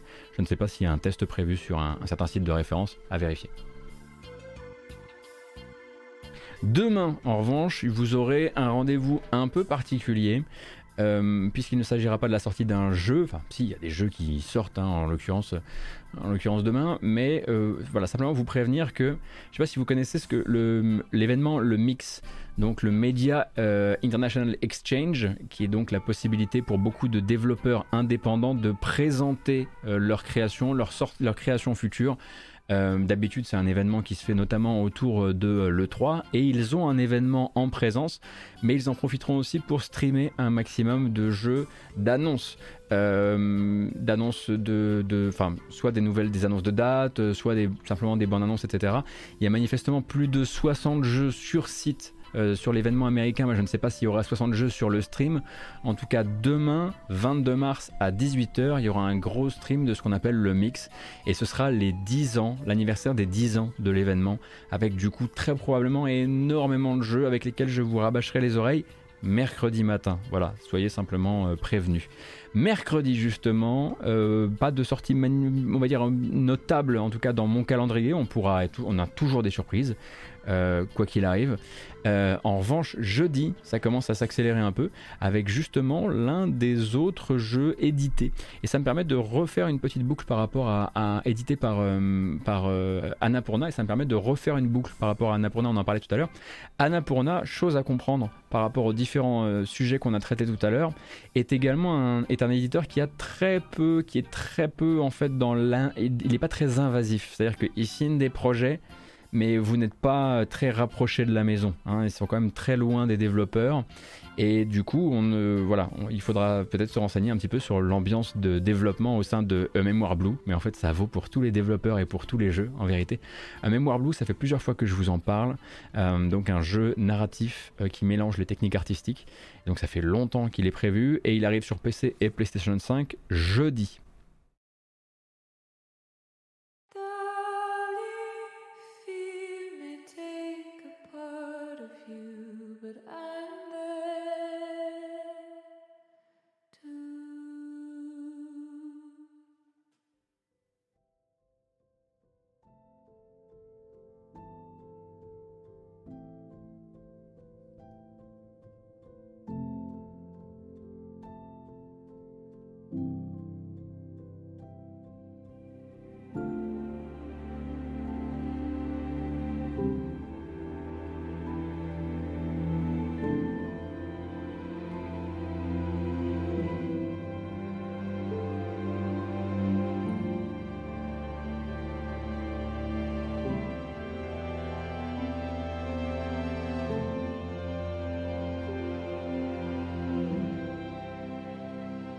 Donc le 24 mars, je le disais jeudi, pour Mémoire Blue, dont on ne sait pas encore exactement ce qu'il va nous faire à l'âme et au cœur, mais on a l'impression que ce ne sera pas forcément la rigolade.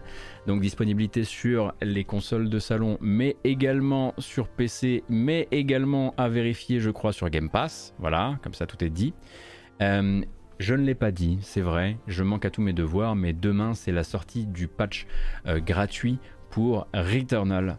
Demain donc l'arrivée de ce, cette mise à jour 3.0 titrée Returnal Ascension dans laquelle vous aurez à la fois un mode multijoueur en ligne, donc en coopératif en ligne pour faire le jeu Returnal et un nouveau contenu pour jouer seul qui s'appelle la Tour de Sisyphe, 20 niveaux avec autant euh, de défis que j'ai effectivement hâte d'affronter. Mais il faut quand même que je fasse de la place pour Itora. Euh, donc euh, je me demande combien d'heures on va streamer demain.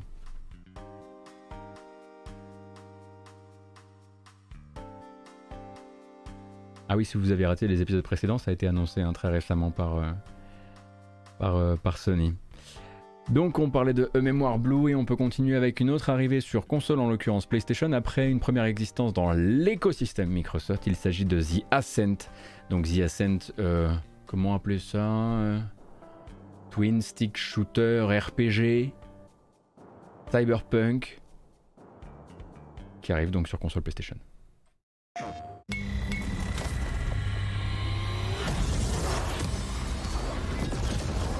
Just any wire hit are here.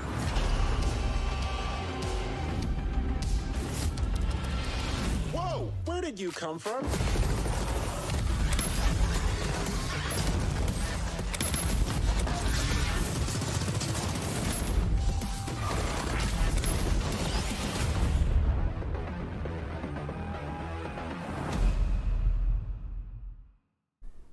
Et voilà, donc euh, celui-ci, vous avez bon largement de quoi faire. Hein. Les tests sont déjà sortis, etc.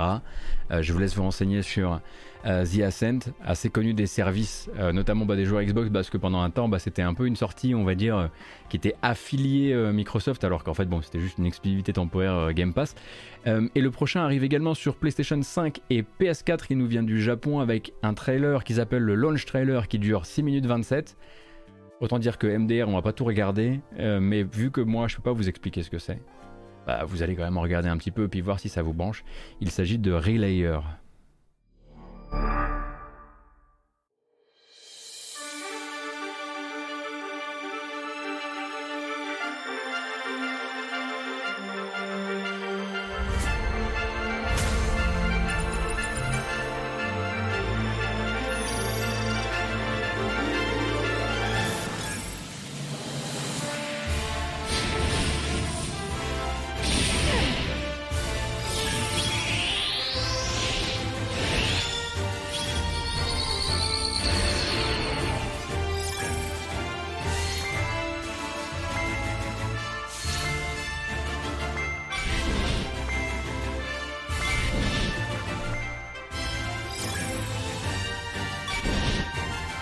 Alors, ouais, alors Relayer en revanche. Euh, c'est Kadokawa Games, ok? Kadokawa Games, vous connaissez le surnom, le, surnom, le, nom Kadokawa, surtout parce que bah, c'est la, firme qui possède Elden, enfin qui possède From Software.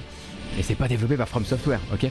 Euh, Donc euh, je ne pourrais moi pas trop juger de ce genre de jeu, hein, tactical, tactical RPG avec des mechas, donc avec tout l'emballage que vous imaginez, mais je suis sûr que vous trouverez ça euh, streamé par Camille Robotics euh, cette semaine, j'en suis absolument euh, certain. et je vous laisse vous renseigner sur le jeu si jamais ça vous intéresse. Relayer, ça s'écrit R-E-L-A-Y-E-R. Et ça sort donc, je le rappelle, jeudi sur PS4 et PS5. oui, From Software a fait beaucoup de jeux de mecha, mais là, c'est pas, c'est pas leur série à eux.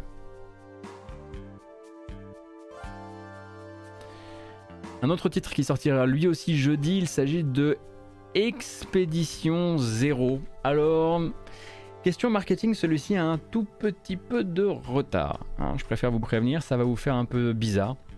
Euh, en euh, l'occurrence, on parle d'un survival horror euh, qui est censé vous foutre les méga chocottes, mais la bande-annonce n'y arrive pas trop, malheureusement. Allons-y.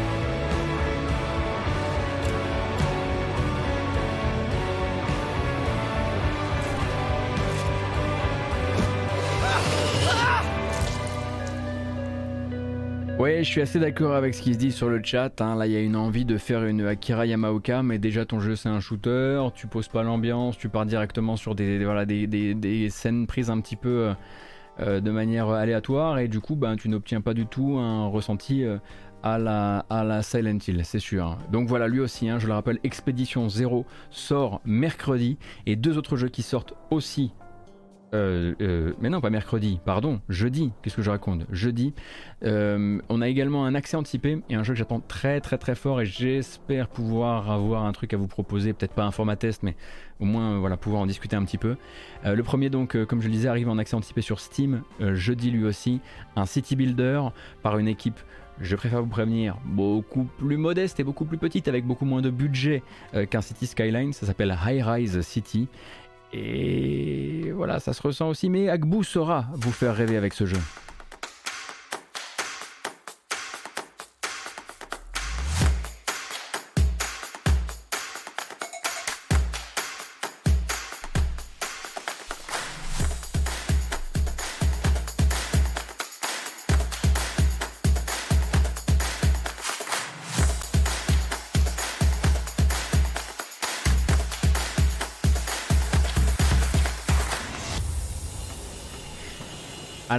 Cherche à faire High Rise City Parce que c'est bien de savoir qu'il sort, euh, qu'il sort le 24 en accès anticipé sur Steam, mais euh, vu que les city builders à la SimCity maintenant choisissent tous un petit peu, on va le dire, leur angle d'attaque, lui ça va être quoi? Euh, Est-ce que ça va être euh, l'électricité comme le récent euh, Power to the People? Power to the people. Oh l'américain Non, absolument pas. Euh, High Rise City va être beaucoup plus intéressé par la simulation économique, les ressources et l'acheminement des ressources. Donc très probablement un truc que vous allez plus, voilà, qui va plus être apparentable à un anneau ou ce genre de choses. Bref, on pourra euh, s'intéresser au jeu quand il sortira en accès anticipé, je le disais, jeudi. Un autre jeu qui lui n'arrive pas en accès anticipé jeudi, mais qui a déjà une démo disponible sur Steam. Si je dis pas de bêtises, je mise très fort sur lui. Il s'agit de Norco, un jeu d'aventure dans le sud des États-Unis, extrêmement inquiétant, extrêmement particulier et bizarre, avec une BO qui tue. Est-ce que je peux dire que c'est oui, oui, oui. Beaucoup de textes. Beaucoup de textes et clairement des gens qui ont joué à Disco Elysium.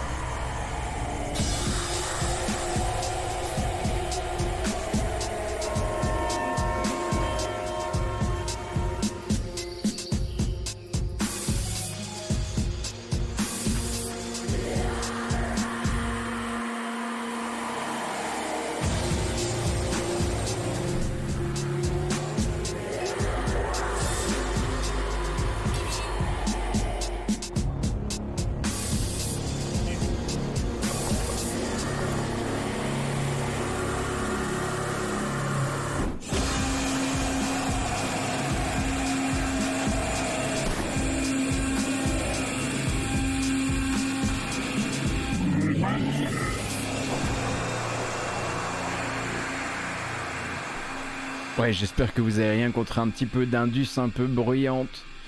Euh, en l'occurrence, donc Norco, lui aussi, je le disais, arrive jeudi. Euh, Celui-ci, euh, bon voilà, il fait partie de mes grosses, grosses priorités. Donc, avec une approche donc Southern Gothic, comme on dit.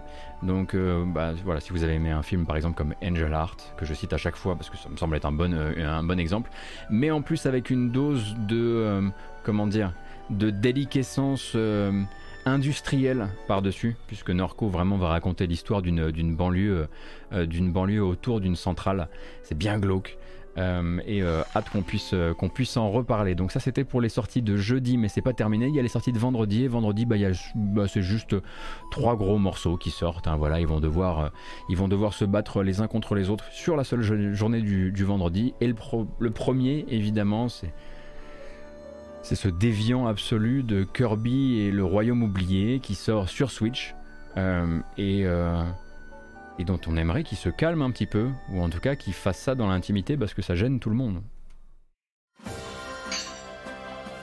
Join Kirby on an unforgettable 3D platforming adventure. Inhale, spit, float.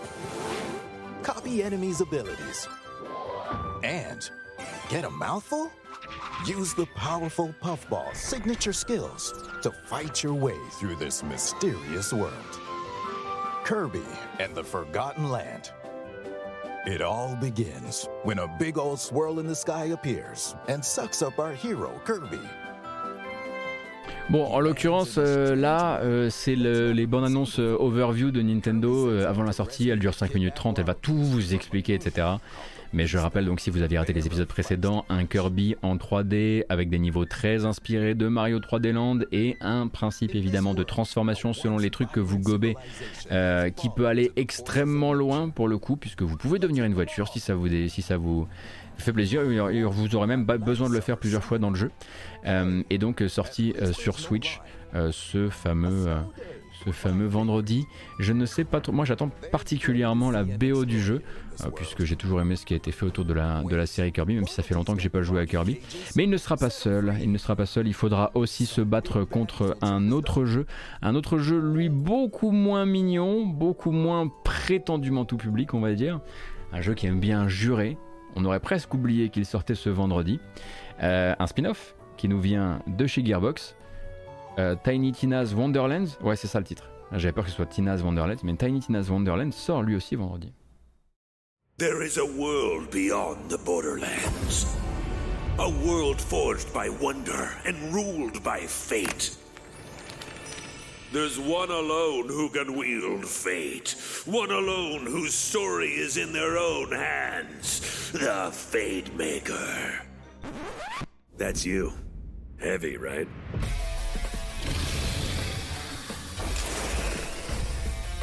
You seek passage. I can aid you. I am Valentine, gallant adventurer. The scary stabby one is Fret. The undead fall beneath our blades. Ah! I'm sensing some real evil vibes this way. Now follow me. A beautiful body indeed. And full Alors, je vous rappelle hein, que, euh, au passage, la licence Borderlands est, dans- est désormais quelque chose qui est toujours chez Touquet. Et en l'occurrence, quand un Gearbox euh, décide de continuer à travailler, enfin continuer à travailler malgré le fait que maintenant ils sont possédés par Embracer, c'est tout simplement parce qu'Embracer les laisse continuer à faire du, à faire du mercenariat. Euh, et donc Tiny Tina's Wonderlands est inspiré par un DLC de Borderlands 2. Et là, ils vont aller au bout du, au bout du délire avec donc euh, ces parties de JDR Plateau de Tiny Tina qui deviennent donc des niveaux que vous allez pouvoir parcourir à 4 joueurs, etc. etc. Bref, c'est du Borderlands, mais avec cette euh, pointe de medieval fantasy et de, méta autour du, jeu de rôle qui plaira ou qui ne plaira pas. On attend évidemment les tests hein, euh, pour, euh, pour celui-ci, sachant que comme je le disais, la journée de vendredi est très très très chargée, puisqu'il faudra aussi faire avec Ghostwire Tokyo.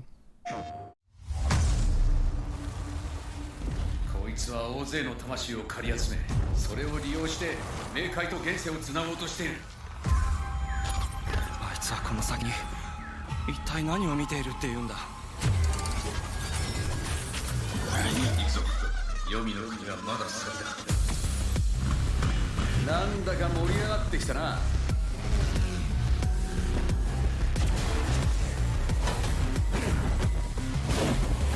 こんなことが許されるはず。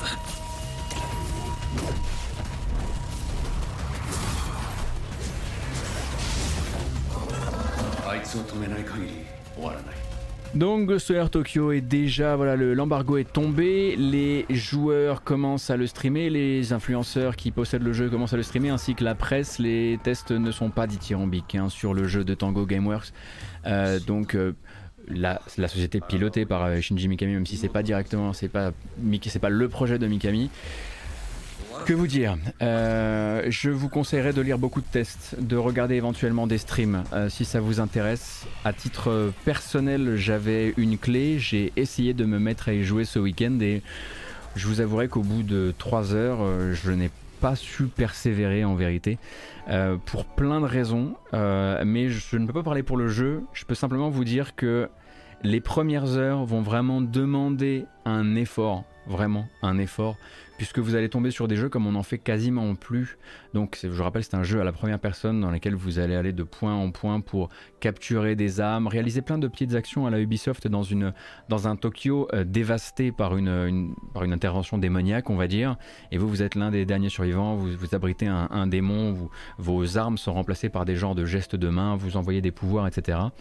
Et les premières heures sont assez catastrophiques, euh, notamment la première, où en fait vous allez, euh, vous êtes dans Tokyo, vous allez vous déporter un petit peu sur la gauche euh, dans une rue adjacente à la vôtre, on va vous dire tu sors du chemin, et il y a un brouillard qui commence à te tuer. Tu vas dire ok, je suis le couloir où on me dit d'aller, on voit qu'en fait au bout du couloir il y a un, marqueur de quête, on y va. on y va, ça déclenche une cinématique. Après la cinématique, on vous, fait, on vous laisse faire 10 mètres dans l'univers jusqu'à ce que ça déclenche une autre cinématique. Cinématique, fausse, fausse liberté, cinématique, fausse liberté. L'interface au début va vous sauter au visage parce que c'est une interface, on dirait un shooter arcade, on dirait une interface de vieux jeu d'arcade. Il, y a des marqueurs partout, on peut en retirer par, par les options. Mais au début, il faut vraiment traverser déjà cette première, première heure. Ensuite, le jeu évidemment va s'ouvrir. Euh, vous n'avez évidemment pas Tokyo, pas tout Tokyo pour vous, mais à un moment, ça va devenir justement un monde ouvert, on va dire, à la Ubisoft. Mais vous ne, voilà, ne sortez vraiment pas du chemin où vous vous rendrez compte que tout est factice. Euh, moi, j'ai halluciné déjà sur le nombre de fois où, dès le début du jeu, euh, il y a une, y a une vous vous baladez dans ce Tokyo nocturne et vide, vous entendez un espèce de 7-Eleven où il y a une musique qui retentit, vous vous dites, bah, ils ont mis de la musique pour que je puisse aller me balader dans le 7-Eleven. Et en fait, bah, juste il y a de la musique derrière, un, derrière une porte, mais la porte reste fermée et vous voyez bien que c'est un faux, euh, un, faux magasin, quoi. Et en fait, tout est en carton parce que c'est un projet de petite ampleur qui a probablement pas coûté extrêmement cher, qui a probablement avec une petite équipe aussi. Euh, et en termes de, d'expérience, en tout cas de première heure de jeu, hein, il y a des voilà, c'est pas une, comment dire, c'est pas un indicateur qui fait les bons jeux, mais pour certaines personnes, la fameuse first hour expérience est importante. C'est franchement une des pires first hour expériences que j'ai eu dans un jeu depuis euh, hyper longtemps. Vraiment, vraiment hyper longtemps. Après, ça s'améliore, j'imagine. J'en ai parlé avec Virgile et son test de, par rapport à son avis fait complètement foi. Euh, vous avez l'article donc qui est sorti, euh, qui est sorti sur Gamecult.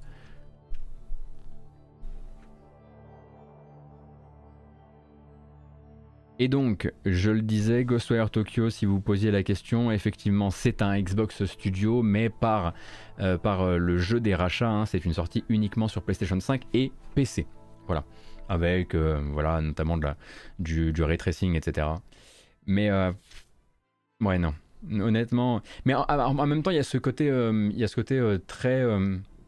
il y a une fanbase déjà, je pense, de base, pour l'idée de se balader dans Tokyo la nuit un peu la caution Ghost of Tsushima si vous voulez.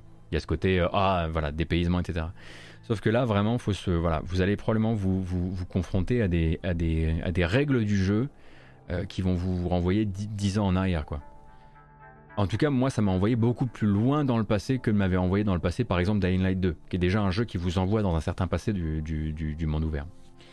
donc voilà, c'est terminé pour les bandes annonces du jour, et on pourrait effectivement terminer sur cette annonce. Oh, ah, sapristi, on vient d'apprendre que, euh, que CD Projekt Red travaille sur un nouveau jeu The Witcher et sans Geralt. Exactement ce qu'on imaginait. Exactement dans les timings qu'on l'imaginait. On en parlait l'année dernière. Hein. L'année dernière, je vous disais, bon, bah, ils vont, sortir les versions, euh, euh, next-gen de Cyberpunk et ensuite ils vont nous dire qu'ils continuent à travailler sur Cyberpunk, mais surtout ils vont se rediriger vers l'endroit où ils sont quand même considérés comme les tauliers, les gens qui n'ont pas déçu, euh, etc. Et bon, bah voilà, ils sont pile à l'heure. Donc euh, développé sur, sous Unreal Engine 5, dans l'univers de The Witcher, sans Geralt, on n'en sait pas plus pour le moment, mais c'était c'était clair comme de l'eau de roche là-dessus. Il y avait vraiment, enfin, il, y, avait, y avait aucun. il n'y avait pas besoin d'être devin ni quoi que ce soit. C'était littéralement, ils avaient dit pour le, pour le futur, on se concentrera sur les deux licences qui sont les nôtres. Bon bah, voilà.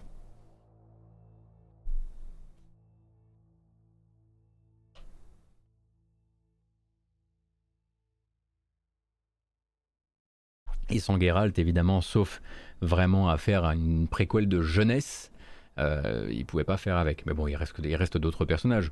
Ou carrément d'autres, euh, espaces-temps. Mais le problème, c'est que je pense qu'ils vont quand même avoir besoin de lier. avec la conjonction des sphères, tu fais bien ce que tu veux avec les personnages en vérité. Ils peuvent mettre ça où ils veulent en fait. Bah, il semblerait qu'ils mettent le Red Engine Euh, ouais, ouais, ils passent du Red Engine à l'Unreal Engine 5 euh, pour le jeu. C'est bien. hein. Enfin, je veux dire, c'est un gros projet pour eux, mais ça veut très probablement dire que c'est encore moins pour tout de suite. Il n'y a pas d'image. Il n'y a pas d'image du jeu. hein. Il y a juste un, artwork pour le moment. 100% on va jouer Vesemir. Je m'en remets à vos, euh, je m'en remets à vos, à vos prédictions et à vos paris. Elle est où la version de The Witcher 3 pour la génération actuelle? Elle arrive. Elle arrive, hein, c'est prévu.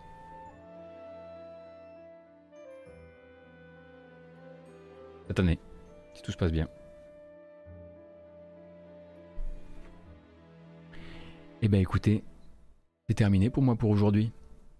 Alors je tiens à remercier, je sais pas si je l'avais fait, Robin Leff, Rémi DGS, Monsieur Dac. Euh, ouais, je crois que je l'avais fait, c'est bon. Bon, bah, ça fait une petite vidéo de 2h05 ça fait, hein Oui. Oh non, on l'écoute tout le temps celui-ci en ce moment, non Ah voilà, ça c'est mieux. Bon, alors, je tiens à vous remercier évidemment pour votre présence en cette grasse matinale du lundi. Euh, je vous donne rendez-vous demain pour jouer à des jeux et mercredi matin pour euh, suivre l'actualité jeux vidéo du milieu de la semaine. Sachez que donc vendredi, je le rappelle et je le rappellerai plusieurs fois, encore une fois ce vendredi, on ne fera pas une grasse matinale à 13h, mais je serai là à 9h. Donc en gros, partez du principe que là, tous les matins jusqu'à la fin de la semaine, je serai là à 9h, c'est extrêmement simple. Euh, je vous remercie évidemment pour votre présence. Je vous rappelle que cette vidéo s'en va sur YouTube avec la version chapitrée que l'on connaît, avec également une déclinaison en podcast qui sera mise en ligne euh, pas bien longtemps après et euh, que vous pourrez retrouver sur les applications de podcast en cherchant la matinale jeux vidéo. C'est pas très original, mais ça fonctionne. Donc merci beaucoup pour les follow, merci beaucoup pour les subs, merci pour les passages sur Utip également, qui est la manière la plus euh, pérenne et solide pour moi euh, de financer et d'aider à financer la matinale. Ça se passe avec le QR code à l'écran qui vous emmènera sur utip.io slash gotos. Restez dans le coin, il va y avoir un raid. Je sais pas où on va, mais il va y avoir un raid. Prenez grand soin de vous, excellente semaine. Et à très bientôt, demain 9h si ça vous dit. Et comme je le disais tout à l'heure, merci. Salut